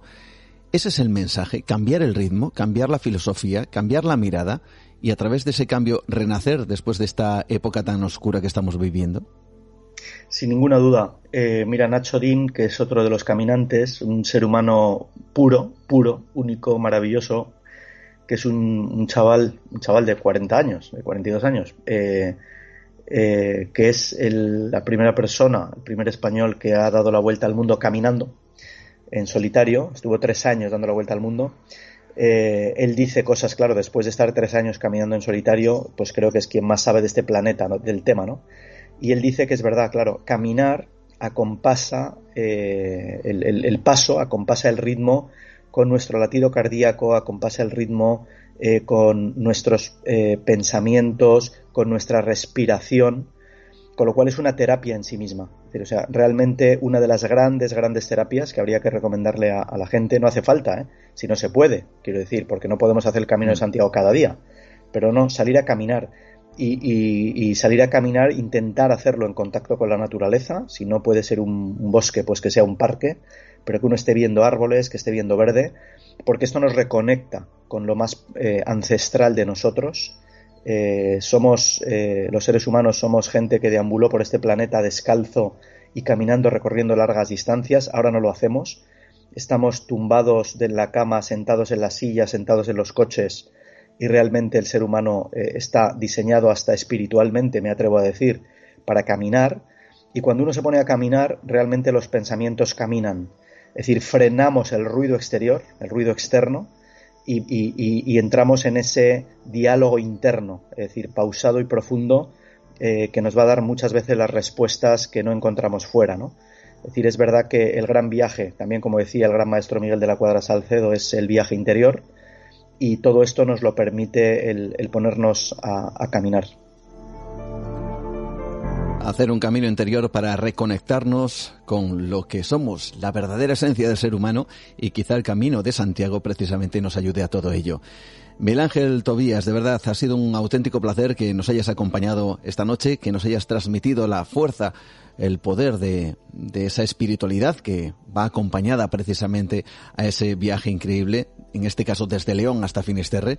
Y yo no sé cómo lo tenéis, estáis en, eh, en producción, en, bueno, en, en, el montaje. Eh, vamos a tener noticias en breve de cuándo se va a poder ver este documental, esta serie documental.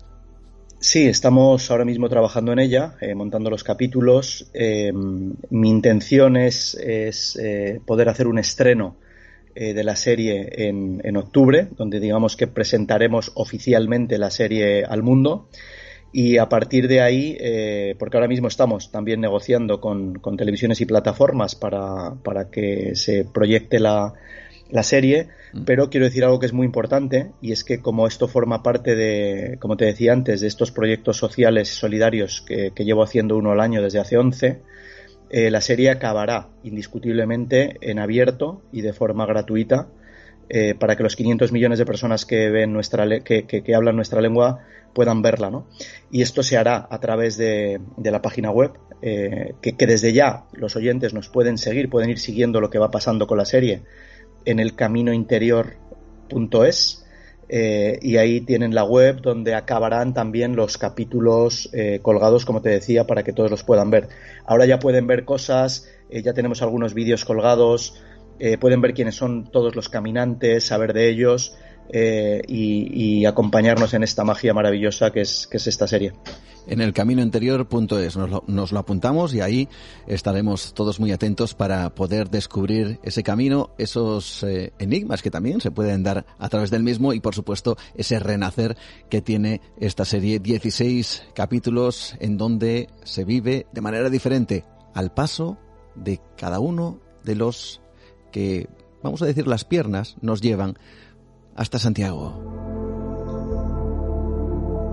Muchas gracias Miguel Ángel por estar esta noche con nosotros. Un fuerte abrazo. Un abrazo de corazón para todos.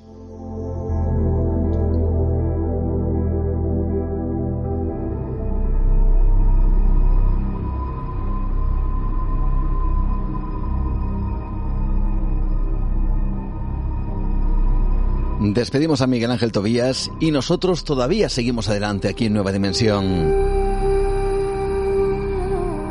Como decía al principio, hoy es un programa especial dedicado al Camino de Santiago. Tenemos diferentes visiones, diferentes perspectivas, diferentes formas de ver el camino. Uno enfocado a lo sagrado, a esos lugares de poder, como nos decía Francisco Contreras. Otro enfocado al mundo de la transformación, al camino como precisamente una forma de superar ciertas adversidades. Y ahora, ¿qué os parece si nos vamos también por el terreno del misterio, pero con esos enigmas que nos pueden resultar casi más clásicos, pero que están ahí y que representan precisamente eso, un auténtico misterio que está clavado directamente al pie del famoso Camino de Santiago. Con nuestro próximo invitado, vamos en busca de esos secretos. Hoy, absoluto protagonista, ese recorrido, dicen que mágico, sagrado y lleno de enigmas, que llega hasta el fin del mundo.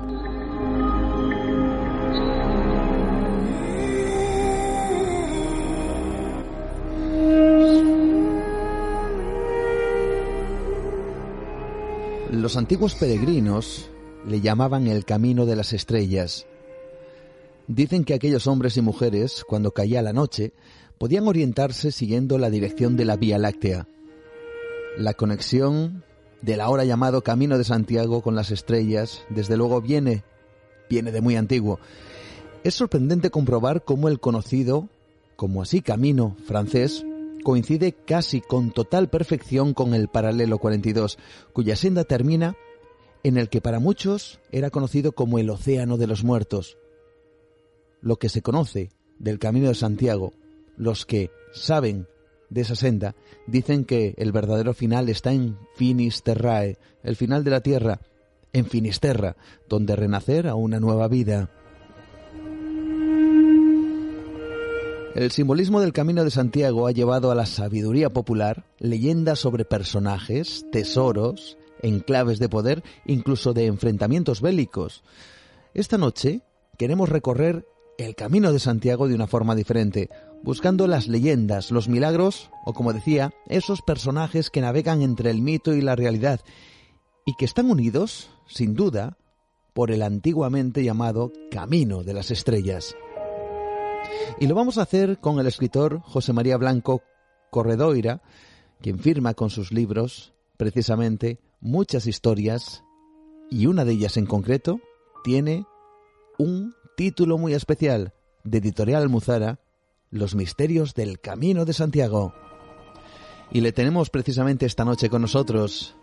José María Blanco Corredoira, ¿qué tal? Buenas noches. Eh, buenas noches un verdadero placer que nos acompañes y que nos hagas de guía, yo diría que es de excepción, ¿no? Por este camino de Santiago, del cual me imagino que, no sé si ha recorrido, yo intuyo que sí, para elaborar esta obra, ¿verdad? Sí, lo, he, recorrido el camino y también es un placer para mí poder eh, hacer ahora este recorrido a través de la historia que es de lo que se trata, de eh, rescatar todo lo que eh, existe de insólito y de misterioso y épico en el Camino de Santiago, que es mucho, porque son muchos siglos, es una gran gesta cultural del Camino de Santiago que haya pervivido pues desde el siglo IX, ¿verdad? Mm. Tienes novelas, ensayos de corte histórico y de repente te adentras en las leyendas y los misterios del camino. Así que la pregunta está clara, ¿cuál es la génesis de este trabajo? ¿Por qué te inicias en estos misterios y estas leyendas? Bueno, pues lo, lo, más bonito de la literatura, aparte de los amigos que va haciendo uno con los libros, está también el que a veces un libro tira de otro. Eh, yo había escrito un libro que era eh, historias al borde del camino, porque todas ellas transcurrían en la comarca de la Ulloa, en la provincia de Lugo, en, digamos, la antepenúltima etapa del Camino de Santiago, entre eh, los términos de Monterroso y Palas de Rey, antes de llegar a Melide. Y entonces escribí esos cuentos que se podrían también llamar cuentos de la Ulloa, con el título El secreto de Amarante, y Almuzara se interesó y, quiso que, hiciera eh, un libro similar, pero centrado exclusivamente en, en, la historia del Camino de Santiago. Entonces esto es lo bonito, que para esta colección que se llama de leyenda, que es una colección primorosa de Almuzara, pues yo pueda ofrecer este título. Mm, por supuesto que sí, título que tenemos en nuestras manos. Y a mí me gustaría hacerte una pregunta. Evidentemente entramos en el ámbito de lo personal, pero ¿cuál es el poder, bajo tu opinión, que tiene el Camino de Santiago para que se haya convertido desde antiguo precisamente en lo que es? Bueno, eh, por un lado existe una disputa de carácter intelectual, ¿no? de histórico, que es la, tesis de, Américo Castro frente a la de Claudio Sánchez Albornoz sobre el sentido que ha tenido en la historia y el peso que ha tenido el Camino de Santiago. Mm. Para mm, Américo Castro, el Camino de Santiago es ni más ni menos el hacedor de España. Sin embargo, para don Claudio Sánchez Albornoz, eh, que yo me atrevo a decir que es el más sabio medievalista que, haya existido, pues dice que en un libro precioso que se llama Santiago, Hechura de España, dice que Santiago y el mito de Santiago es un mito necesario, fundente, si se quiere, un mito constructor de la idea de España. Eh, lo, realmente, y, hemos rescatado un documento eh, que es sorprendente que incluso antes de que aparecieran los restos del apóstol Santiago, eh, el Beato de Liébana, eh, que es un gran teólogo mm. del siglo VIII y con mucha autoridad, y cuyas obras se reprodujeron por toda la Europa medieval, hizo un himno, una loa al rey de Asturias, rey Mauregato, en el que con unas palabras eh, pues, pues muy expresivas, dice, oh apóstol santísimo y digno de alabanza, cabeza refulgente y dorada de España, defensor nuestro y patrono nacional, sé nuestra salvación celeste contra la peste y aleja de nosotros toda enfermedad, llaga y maldad. Es decir, que los eh, peninsulares que estaban en guerra contra el Islam eh, ya se encomendaban a Santiago aún antes de que aparecieran sus restos. Es verdaderamente sorprendente. Y en todo este recorrido has decidido, yo creo que además de una manera bastante interesante, casi casi novelada, por ejemplo la primera parte en donde hablas de leyendas, leyendas que han surgido del Camino de Santiago, y las narras eh, como digo, eh, buscando esa conexión directa entre los personajes y el lector. Esto es muy interesante y a mí me gustaría que nos hablaras de alguna de estas leyendas, que es la primera parte de, este libro, en donde dices, por ejemplo, que una de ellas te lleva o te guía para, para que tengas que preparar el corazón para el camino. ¿Esto es así? Claro, eh, eh, esta es la historia de eh, eh, de un dominico que tenía por costumbre preparar eh, a, los peregrinos, porque dentro de la espiritualidad de los dominicos, que fue una congregación muy importante, una congregación a la que se le daba autoridad en materia doctrinal y teológica, ellos tenían, según su costumbre, que advertir a los peregrinos, y así lo hace este dominico, que no podían echarse al camino sin eh, quedar en paz con todas las personas con las que pudieran tener algunas cuentas. Es decir, había que marchar con el corazón limpio, sin deudas morales de ningún tipo, eh, y no tenía sentido eh, llevar a cabo esta ofrenda al apóstol si uno no tenía la sensación de que eh, inauguraba una nueva vida, eh, estrenaba una nueva vida limpia y pura una vez que eh, era peregrino. Y luego ya como peregrino, como veremos en otros pasajes, pues podía pecar porque la tentación estaba ahí, pero desde luego se tenía que hacer al camino con habiendo confesado y habiéndose puesto en paz con todos los, los posibles eh, rivales que tuviera, ¿verdad? Mm. Yo no sé si en tu recorrido por el camino has ido transformándote, como muchas personas dicen que así lo sienten, que empiezan el camino de una forma y cuando acaban eh, parece que ha habido una transformación o una renovación o algo que, que, se ha cambiado en el interior de aquellos que lo han recorrido. Yo no sé si a José María Blanco le ha ocurrido lo mismo.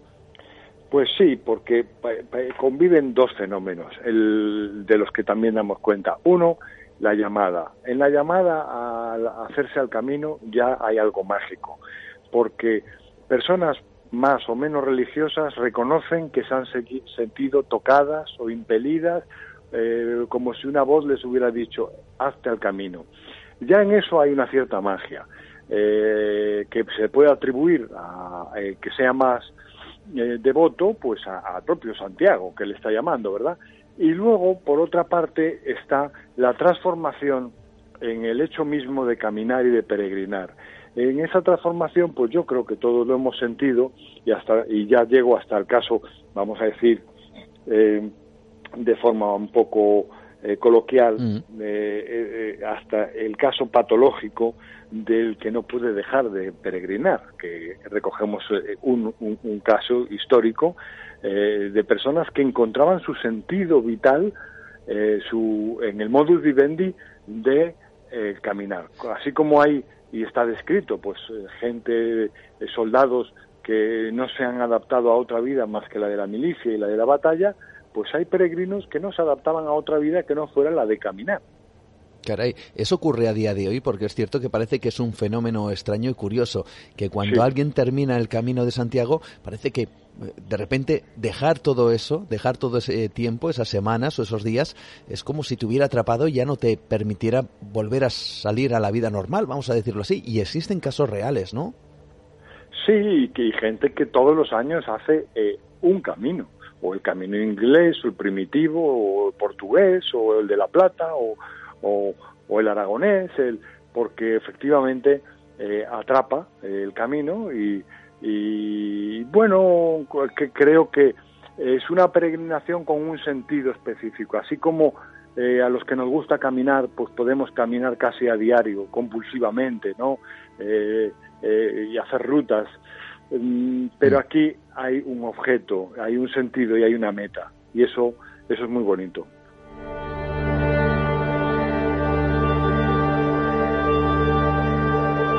Hablando con José María Blanco de estos misterios que también tienen que ver con el comportamiento humano, ¿verdad?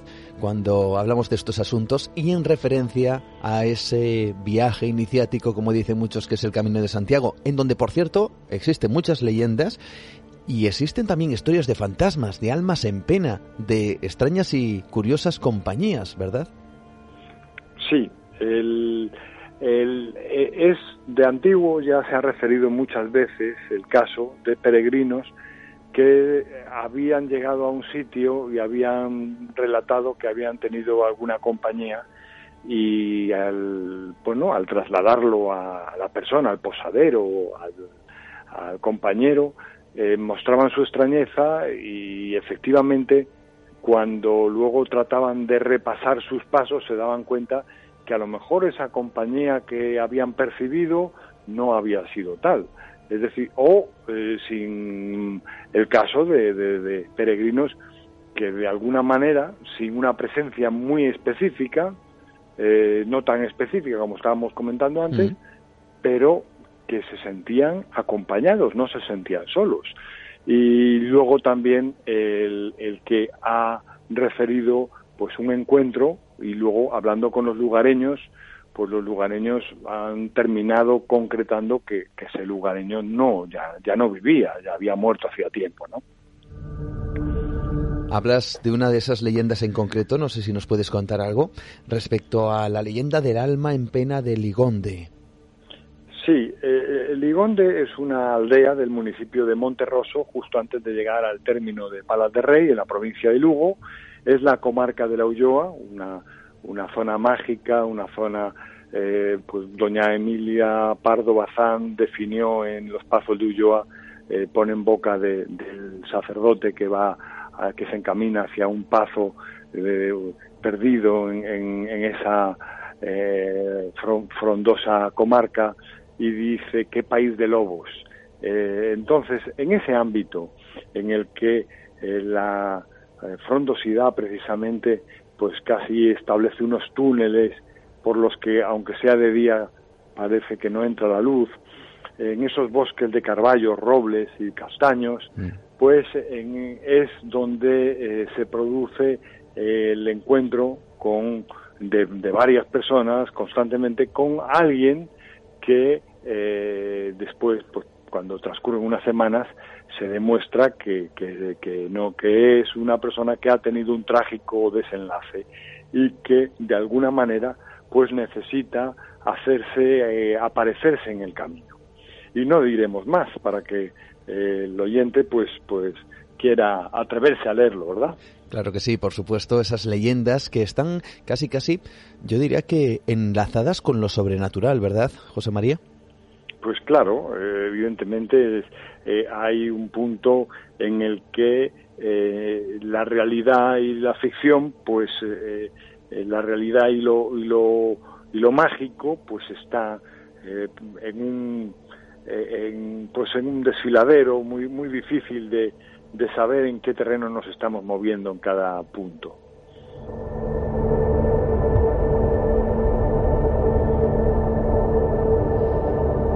Continuamos dirigiendo nuestros pasos por este camino de Santiago lleno de leyendas y lleno de misterios.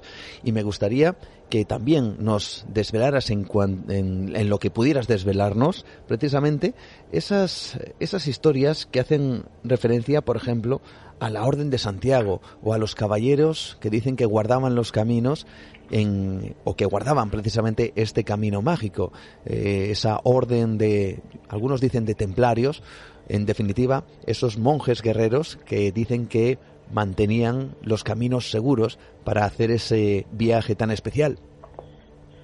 Pues la, la Orden de Caballería de Santiago tiene su ori- origen muy, muy antiguo precisamente en ese eh, objeto, en el que se, esa meta que era proteger el camino. Sin embargo, eh, transcurrido un cierto tiempo, como España y los reinos cristianos estaban en el trance de la reconquista, la Orden de Santiago pasa a dedicarse fundamentalmente a la lucha en el frente contra el invasor musulmán. La Orden de Santiago nace porque 13 frates de Cáceres eh, se deciden establecer en un, un priorato pequeño que había también en la provincia de Lugo, en una pequeña aldea, y ese es su origen, y de hecho establecen en varios puntos del camino, pues como el monasterio de Vilar de Donas o el hospital de San Marcos en León, establecen sus eh, lugares de referencia. Eh, pero finalmente eh, lo que nos llama la atención es eh, la vocación que tienen ellos y su advocación a, a Santiago, que luego termina siendo el, el- el- la referencia constante de la caballería, de la caballería española, pero eh, el- siguen siempre lo- esos monjes soldados, siguen un ritual que nosotros describimos en ese escenario de Vilar de Donas y en otros, unos rituales eh, muy exigentes en cuanto a oración, en cuanto a jerarquía, en cuanto a, a, a sus votos de, de- pobreza, porque entregan todos sus bienes a la, a la orden, se ponen eh, a disposición del, del maestre y mm, pues hacemos un repaso muy fidedigno de cómo se ordenaban caballeros y lo difícil que era llegar a ser miembro de,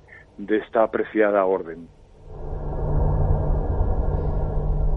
Imaginemos que tenían que pasar una serie de, de rituales que entiendo que sería también como una especie de viaje iniciático para ser precisamente de la Orden de Caballería del Apóstol Santiago. Esto, sin duda alguna, forma parte de, de este enclave que estamos, yo creo que disfrutando con José María en este momento aquí en Nueva Dimensión. Enclave mágico como es el Camino de Santiago, donde, por cierto, y comentas una de esas leyendas que hablas de que evidentemente hay peregrinos, pero también hablas de falsos peregrinos, de personajes que parece que no tienen muy claro precisamente eso de, de caminar y llevar sus pasos por el, por el camino de Santiago de manera más o menos bondadosa, ¿no?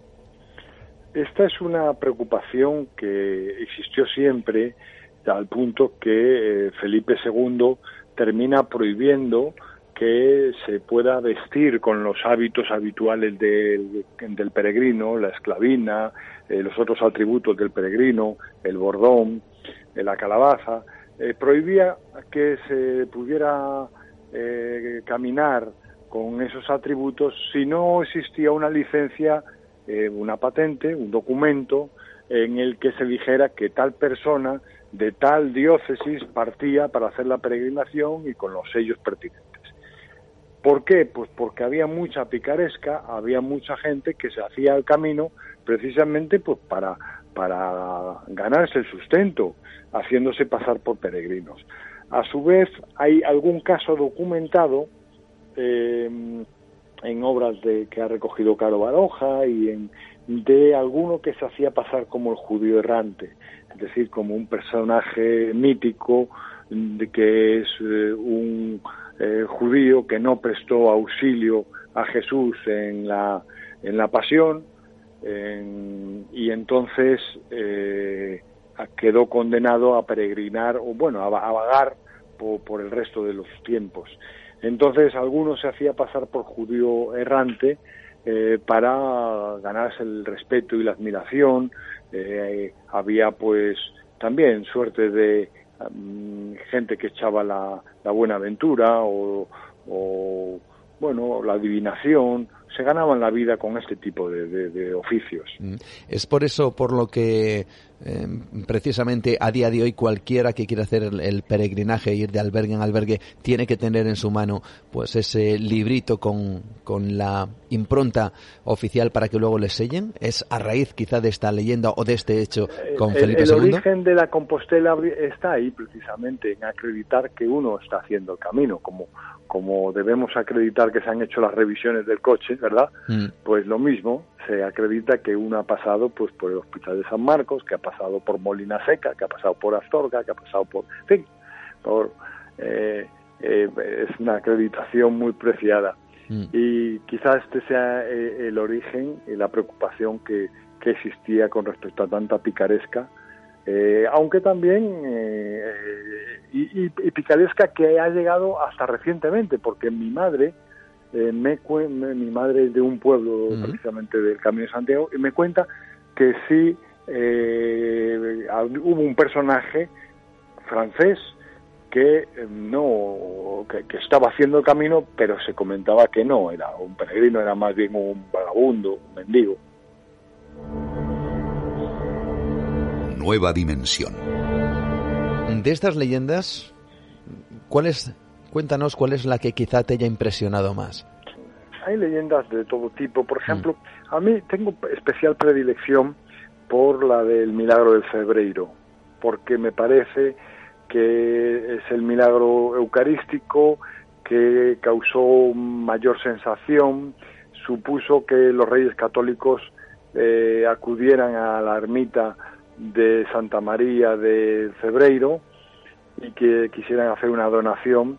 Eh, es una historia muy bonita. el fraile benedictino que estaba oficiando la misa, eh, como solamente y había llegado tardíamente un labrador del que se sabe el nombre, Juan Santín, llegó mm, tarde en una incipiente noche de invierno eh, con una nevada y estaba fastidiado este eh, sacerdote por tener que estar oficiando y en el momento de la consagración, como todavía le duraba su fastidio, pues como revelación de que lo que estaba haciendo tenía un verdadero sentido, el vino se convirtió en sangre y el, pan eucarístico, la hostia, se convirtió en carne.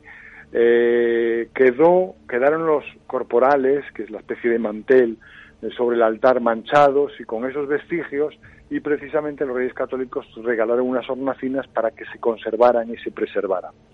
Es un milagro que tuvo eh, mucha importancia. Luego hay muchos otros milagros que se recogen en el Códice Calistino y muchos con ánimo propagandístico para advertir a los posaderos y a la gente de todo a lo largo del camino que debían comportarse decentemente con los peregrinos, no abusar de ellos, no robarles, no estafarles, y entonces eh, los milagros es una colección de ejemplos en los que el apóstol protege a los peregrinos. Mm, casi, casi como una especie de maldición para aquellos que, que osaran abusar de los peregrinos, ¿verdad? Claro, claro, es una advertencia de una guía que sirve de ejemplo, el Códice Calistino, el del siglo XII, un códice muy preciado en el que aparece una guía del camino, aparece una lista también de, de milagros, eh, es, un, es el famoso documento códice eh, del que luego se hicieron muchas copias y se repartieron por toda Europa a, través de los monasterios, es el famoso códice que fue robado por un electricista, el inefable Castiñeiras, que ha estado en la cárcel o sigue todavía en la cárcel, que fue robado hace muy poquitos años. La historia de ese códice calistino robado y el periplo que, que llevó a las autoridades hasta descubrir que había sido un electricista que tenía las llaves y había conseguido rescatar este. Yo no sé si tenía también otros objetos de, Santiago. Pues tenía más de un millón de euros en metálico, en eh, dólares, eh, euros, todo tipo de, de eh, dos inmuebles, tanto en un piso como en un garaje, que es donde apareció el, el códice y también muchas cartas que había robado. Era un ladrón compulsivo, era una persona que tenía había sido despedido por el deán de la catedral, es, un robo que se lleva a cabo por despecho. Sabe que el bien más preciado en la catedral es el códice calistino y lo roba para fastidiar. El dinero lo roba por auténtica codicia y fue robando durante muchísimos años, tenía una tremenda habilidad para manejarse, eh, a pesar de estar despedido de la catedral, eh, él mantenía eh, unas llaves de un cuarto donde podía guardar cosas. Mm. Un personaje, es, a pesar de ser reciente, es, histórico, porque ya esto pasa ya la historia de, y, también contamos cómo en 1906 mm. se robó de la catedral con otros objetos una cruz maravillosa que regaló Alfonso III el Magno, rey de Asturias, cuando los reyes cristianos eran, pues básicamente eh, eh, los reinos cristianos eran Asturias, que cubría ya León, parte de, de parte de León, Galicia eh, y la cordillera cantábrica eh, Alfonso III regaló una preciosa cruz de unos 50 centímetros, eh, medio metro, con una inscripción y pedrería muy parecida a la que sirve de escudo al Principado de Asturias. Esa cruz valiosísima no ha aparecido nunca. Sigue perdida, un misterio más y una leyenda seguramente que añadir a este magnífico trabajo. Y quién sabe si este hombre, este electricista, acabe formando parte de la leyenda de aquí a unas cuantas décadas. Claro, claro que sí. Hablando de leyendas, hay una bueno, hay una corriente que desde luego asegura, afirma que, por ejemplo, el apóstol Santiago eh, no está en Santiago de Compostela. Eh, ¿Tú qué opinas al respecto? Bueno, yo quiero traer a colación una frase eh, de Gonzalo Torrente Ballester en un librito maravilloso que se llamó Compostela y su ángel, donde dice que debemos quedarnos con un cierto dogma de lo heroico y lo sagrado. Yo estoy de acuerdo con ello. ¿Por qué? Porque evidentemente cuando la historia no se puede sustentar en hechos completamente verificables, surge la leyenda. Eh, entonces, nosotros no podemos comprobar.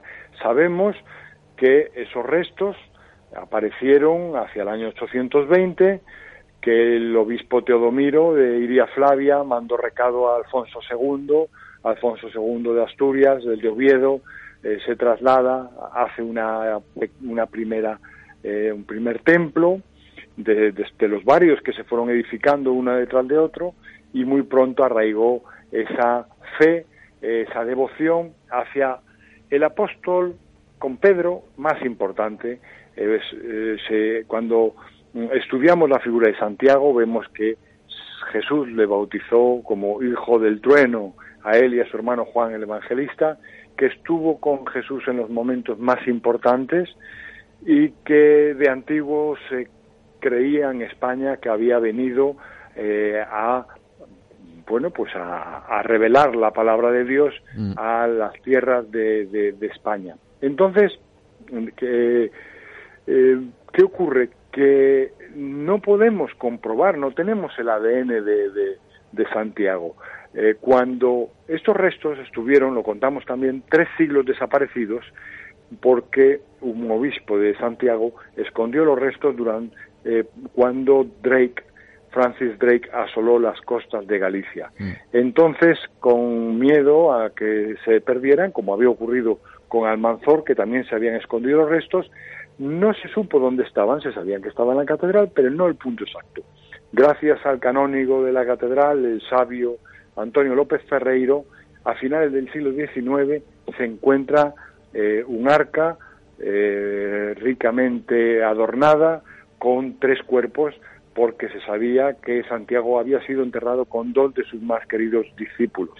Eh, la Universidad de Compostela comprobó que efectivamente tenían una antigüedad de siglos y dio como verosímil que se tratara del cuerpo de Santiago y de sus dos discípulos.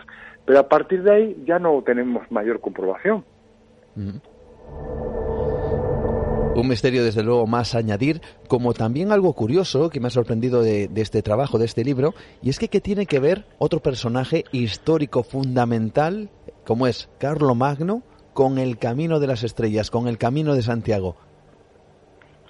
Pues eh, la leyenda y los cantares de gesta eh, franceses, el cantar de Roldán, la mm. literatura medieval, eh, otorga a Carlo Magno la leyenda de que recibió la revelación en sueños de que el camino de las estrellas, la Vía Láctea, le conduciría al, a Galicia y que su misión era proteger este camino que era que sería el camino de Santiago. Entonces, eh, la ruta que él sigue es la ruta mm, básicamente del camino francés, es el paso mítico de Roncesvalles, donde luego eh, en una batalla contra los eh, sufren la terrible derrota los franceses de perder a los a, Carlomagno a sus mejores hombres.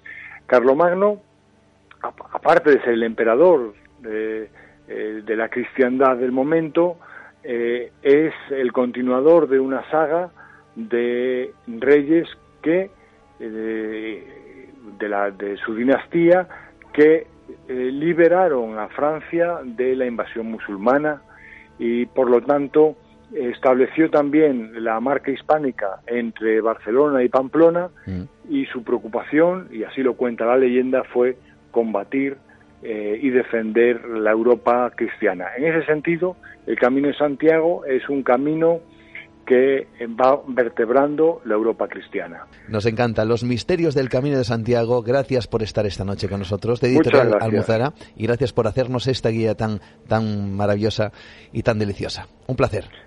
Muchas gracias. Un abrazo.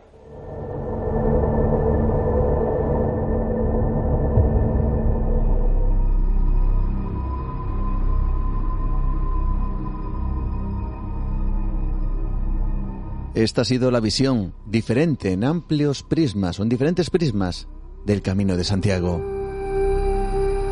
Dicen, como comentaba al principio, que ya se recorría en tiempos muy antiguos, muy remotos, hablan de miles de años. Y desde luego, en ese recorrido, me refiero al temporal, han pasado muchas cosas. Se ha ido transformando el Camino de Santiago y al mismo tiempo dicen que va transformando al peregrino que lo recorre.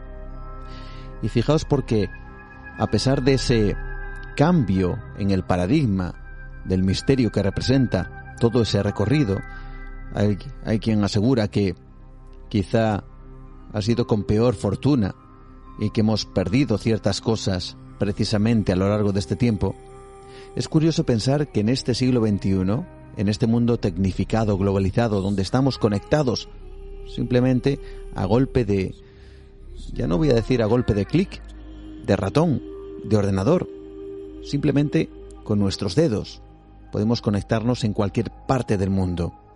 Y aún así el camino de Santiago tiene ese efecto de hacernos despojar de ciertas cosas que nos, vamos a decir, nos anclan a este mundo moderno. Y no me refiero a no llevar el móvil en ese camino de Santiago, pero de alguna forma a vivir de manera diferente.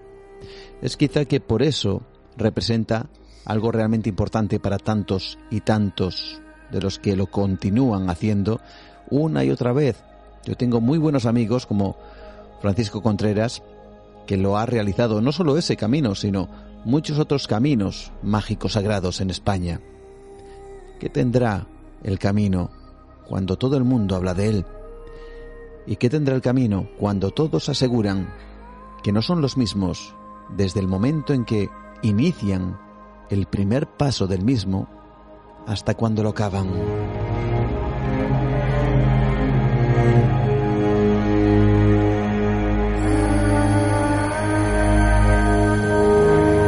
Programa especial en este año Sacobeo que también se va a mantener el año que viene y que merece la pena, sin duda alguna, que recorramos juntos.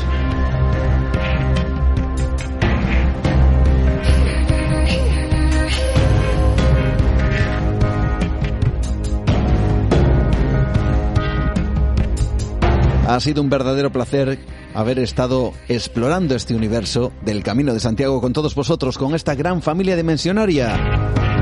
Recordad nuestras vías de contacto en Facebook, Nueva Dimensión, mi perfil Juan Gómez Ruiz, Twitter, arroba Nueva de Radio, Instagram, Nueva Dimensión Radio. Recordad que tenemos citas especiales el 25 de septiembre en Córdoba, dos semanas después, en octubre, el fin de semana del 2 al 3 en Toledo, a finales de octubre en Torrelavega y también dos semanas después, el 13 de noviembre, estaremos en Zaragoza haciendo Nueva Dimensión en directo. Ha sido como siempre un verdadero placer que nos hayáis acompañado y por supuesto antes de cerrar nuestra ventana del misterio os recordamos un avance del capítulo de esta semana de Nueva Dimensión Premium. Atentos. Hay alerta por riesgo de tsunami en casi todo el Pacífico. La onda, capaz de moverse a 600 kilómetros por hora, puede provocar grandes olas que amenazan a varios países de todo el mundo. Aquí lo tienen. Hay avisos en Australia, en Nueva Zelanda, en Rusia, en Filipinas. Tokio tampoco se ha librado del terror. En la capital, el metro se ha convertido en el refugio más buscado por decenas de miles de personas.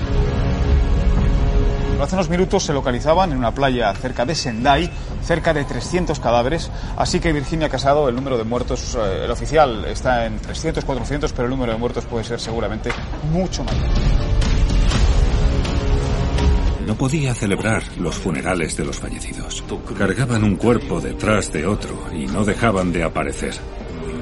Verlos fue demoledor.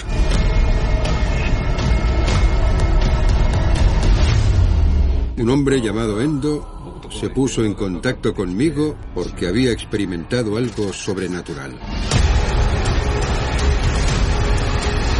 Me paró un grupo de hombres que habían muerto en el tsunami. Les dije, habéis fallecido.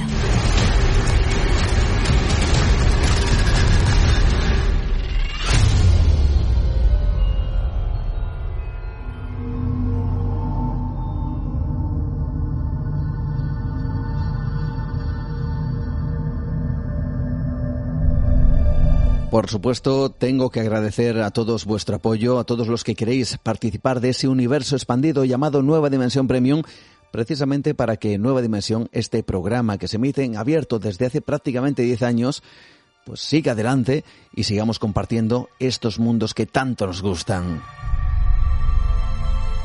Nuestras vías de contacto abiertas en Facebook, en Twitter, en Instagram, también nuestro email nueva de radio@gmail.com que seguimos con todos vosotros en este verano. Nosotros no paramos, Nueva Dimensión no para durante todo este verano y seguimos disfrutando. Así que la semana que viene volvemos con más misterios, espero que con más sorpresas y por supuesto poder compartirlas con todos vosotros.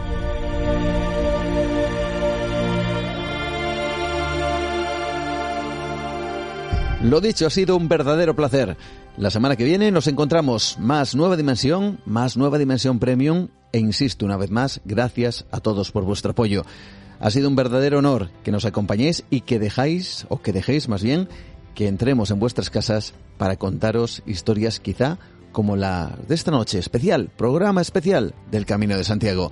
La semana que viene, más enigmas, más nueva dimensión. Hasta entonces, como siempre, saludos de Juan Gómez. Pasad una muy, muy buena semana todos y no paséis mucho calor. Adiós, la semana que viene más. Chao.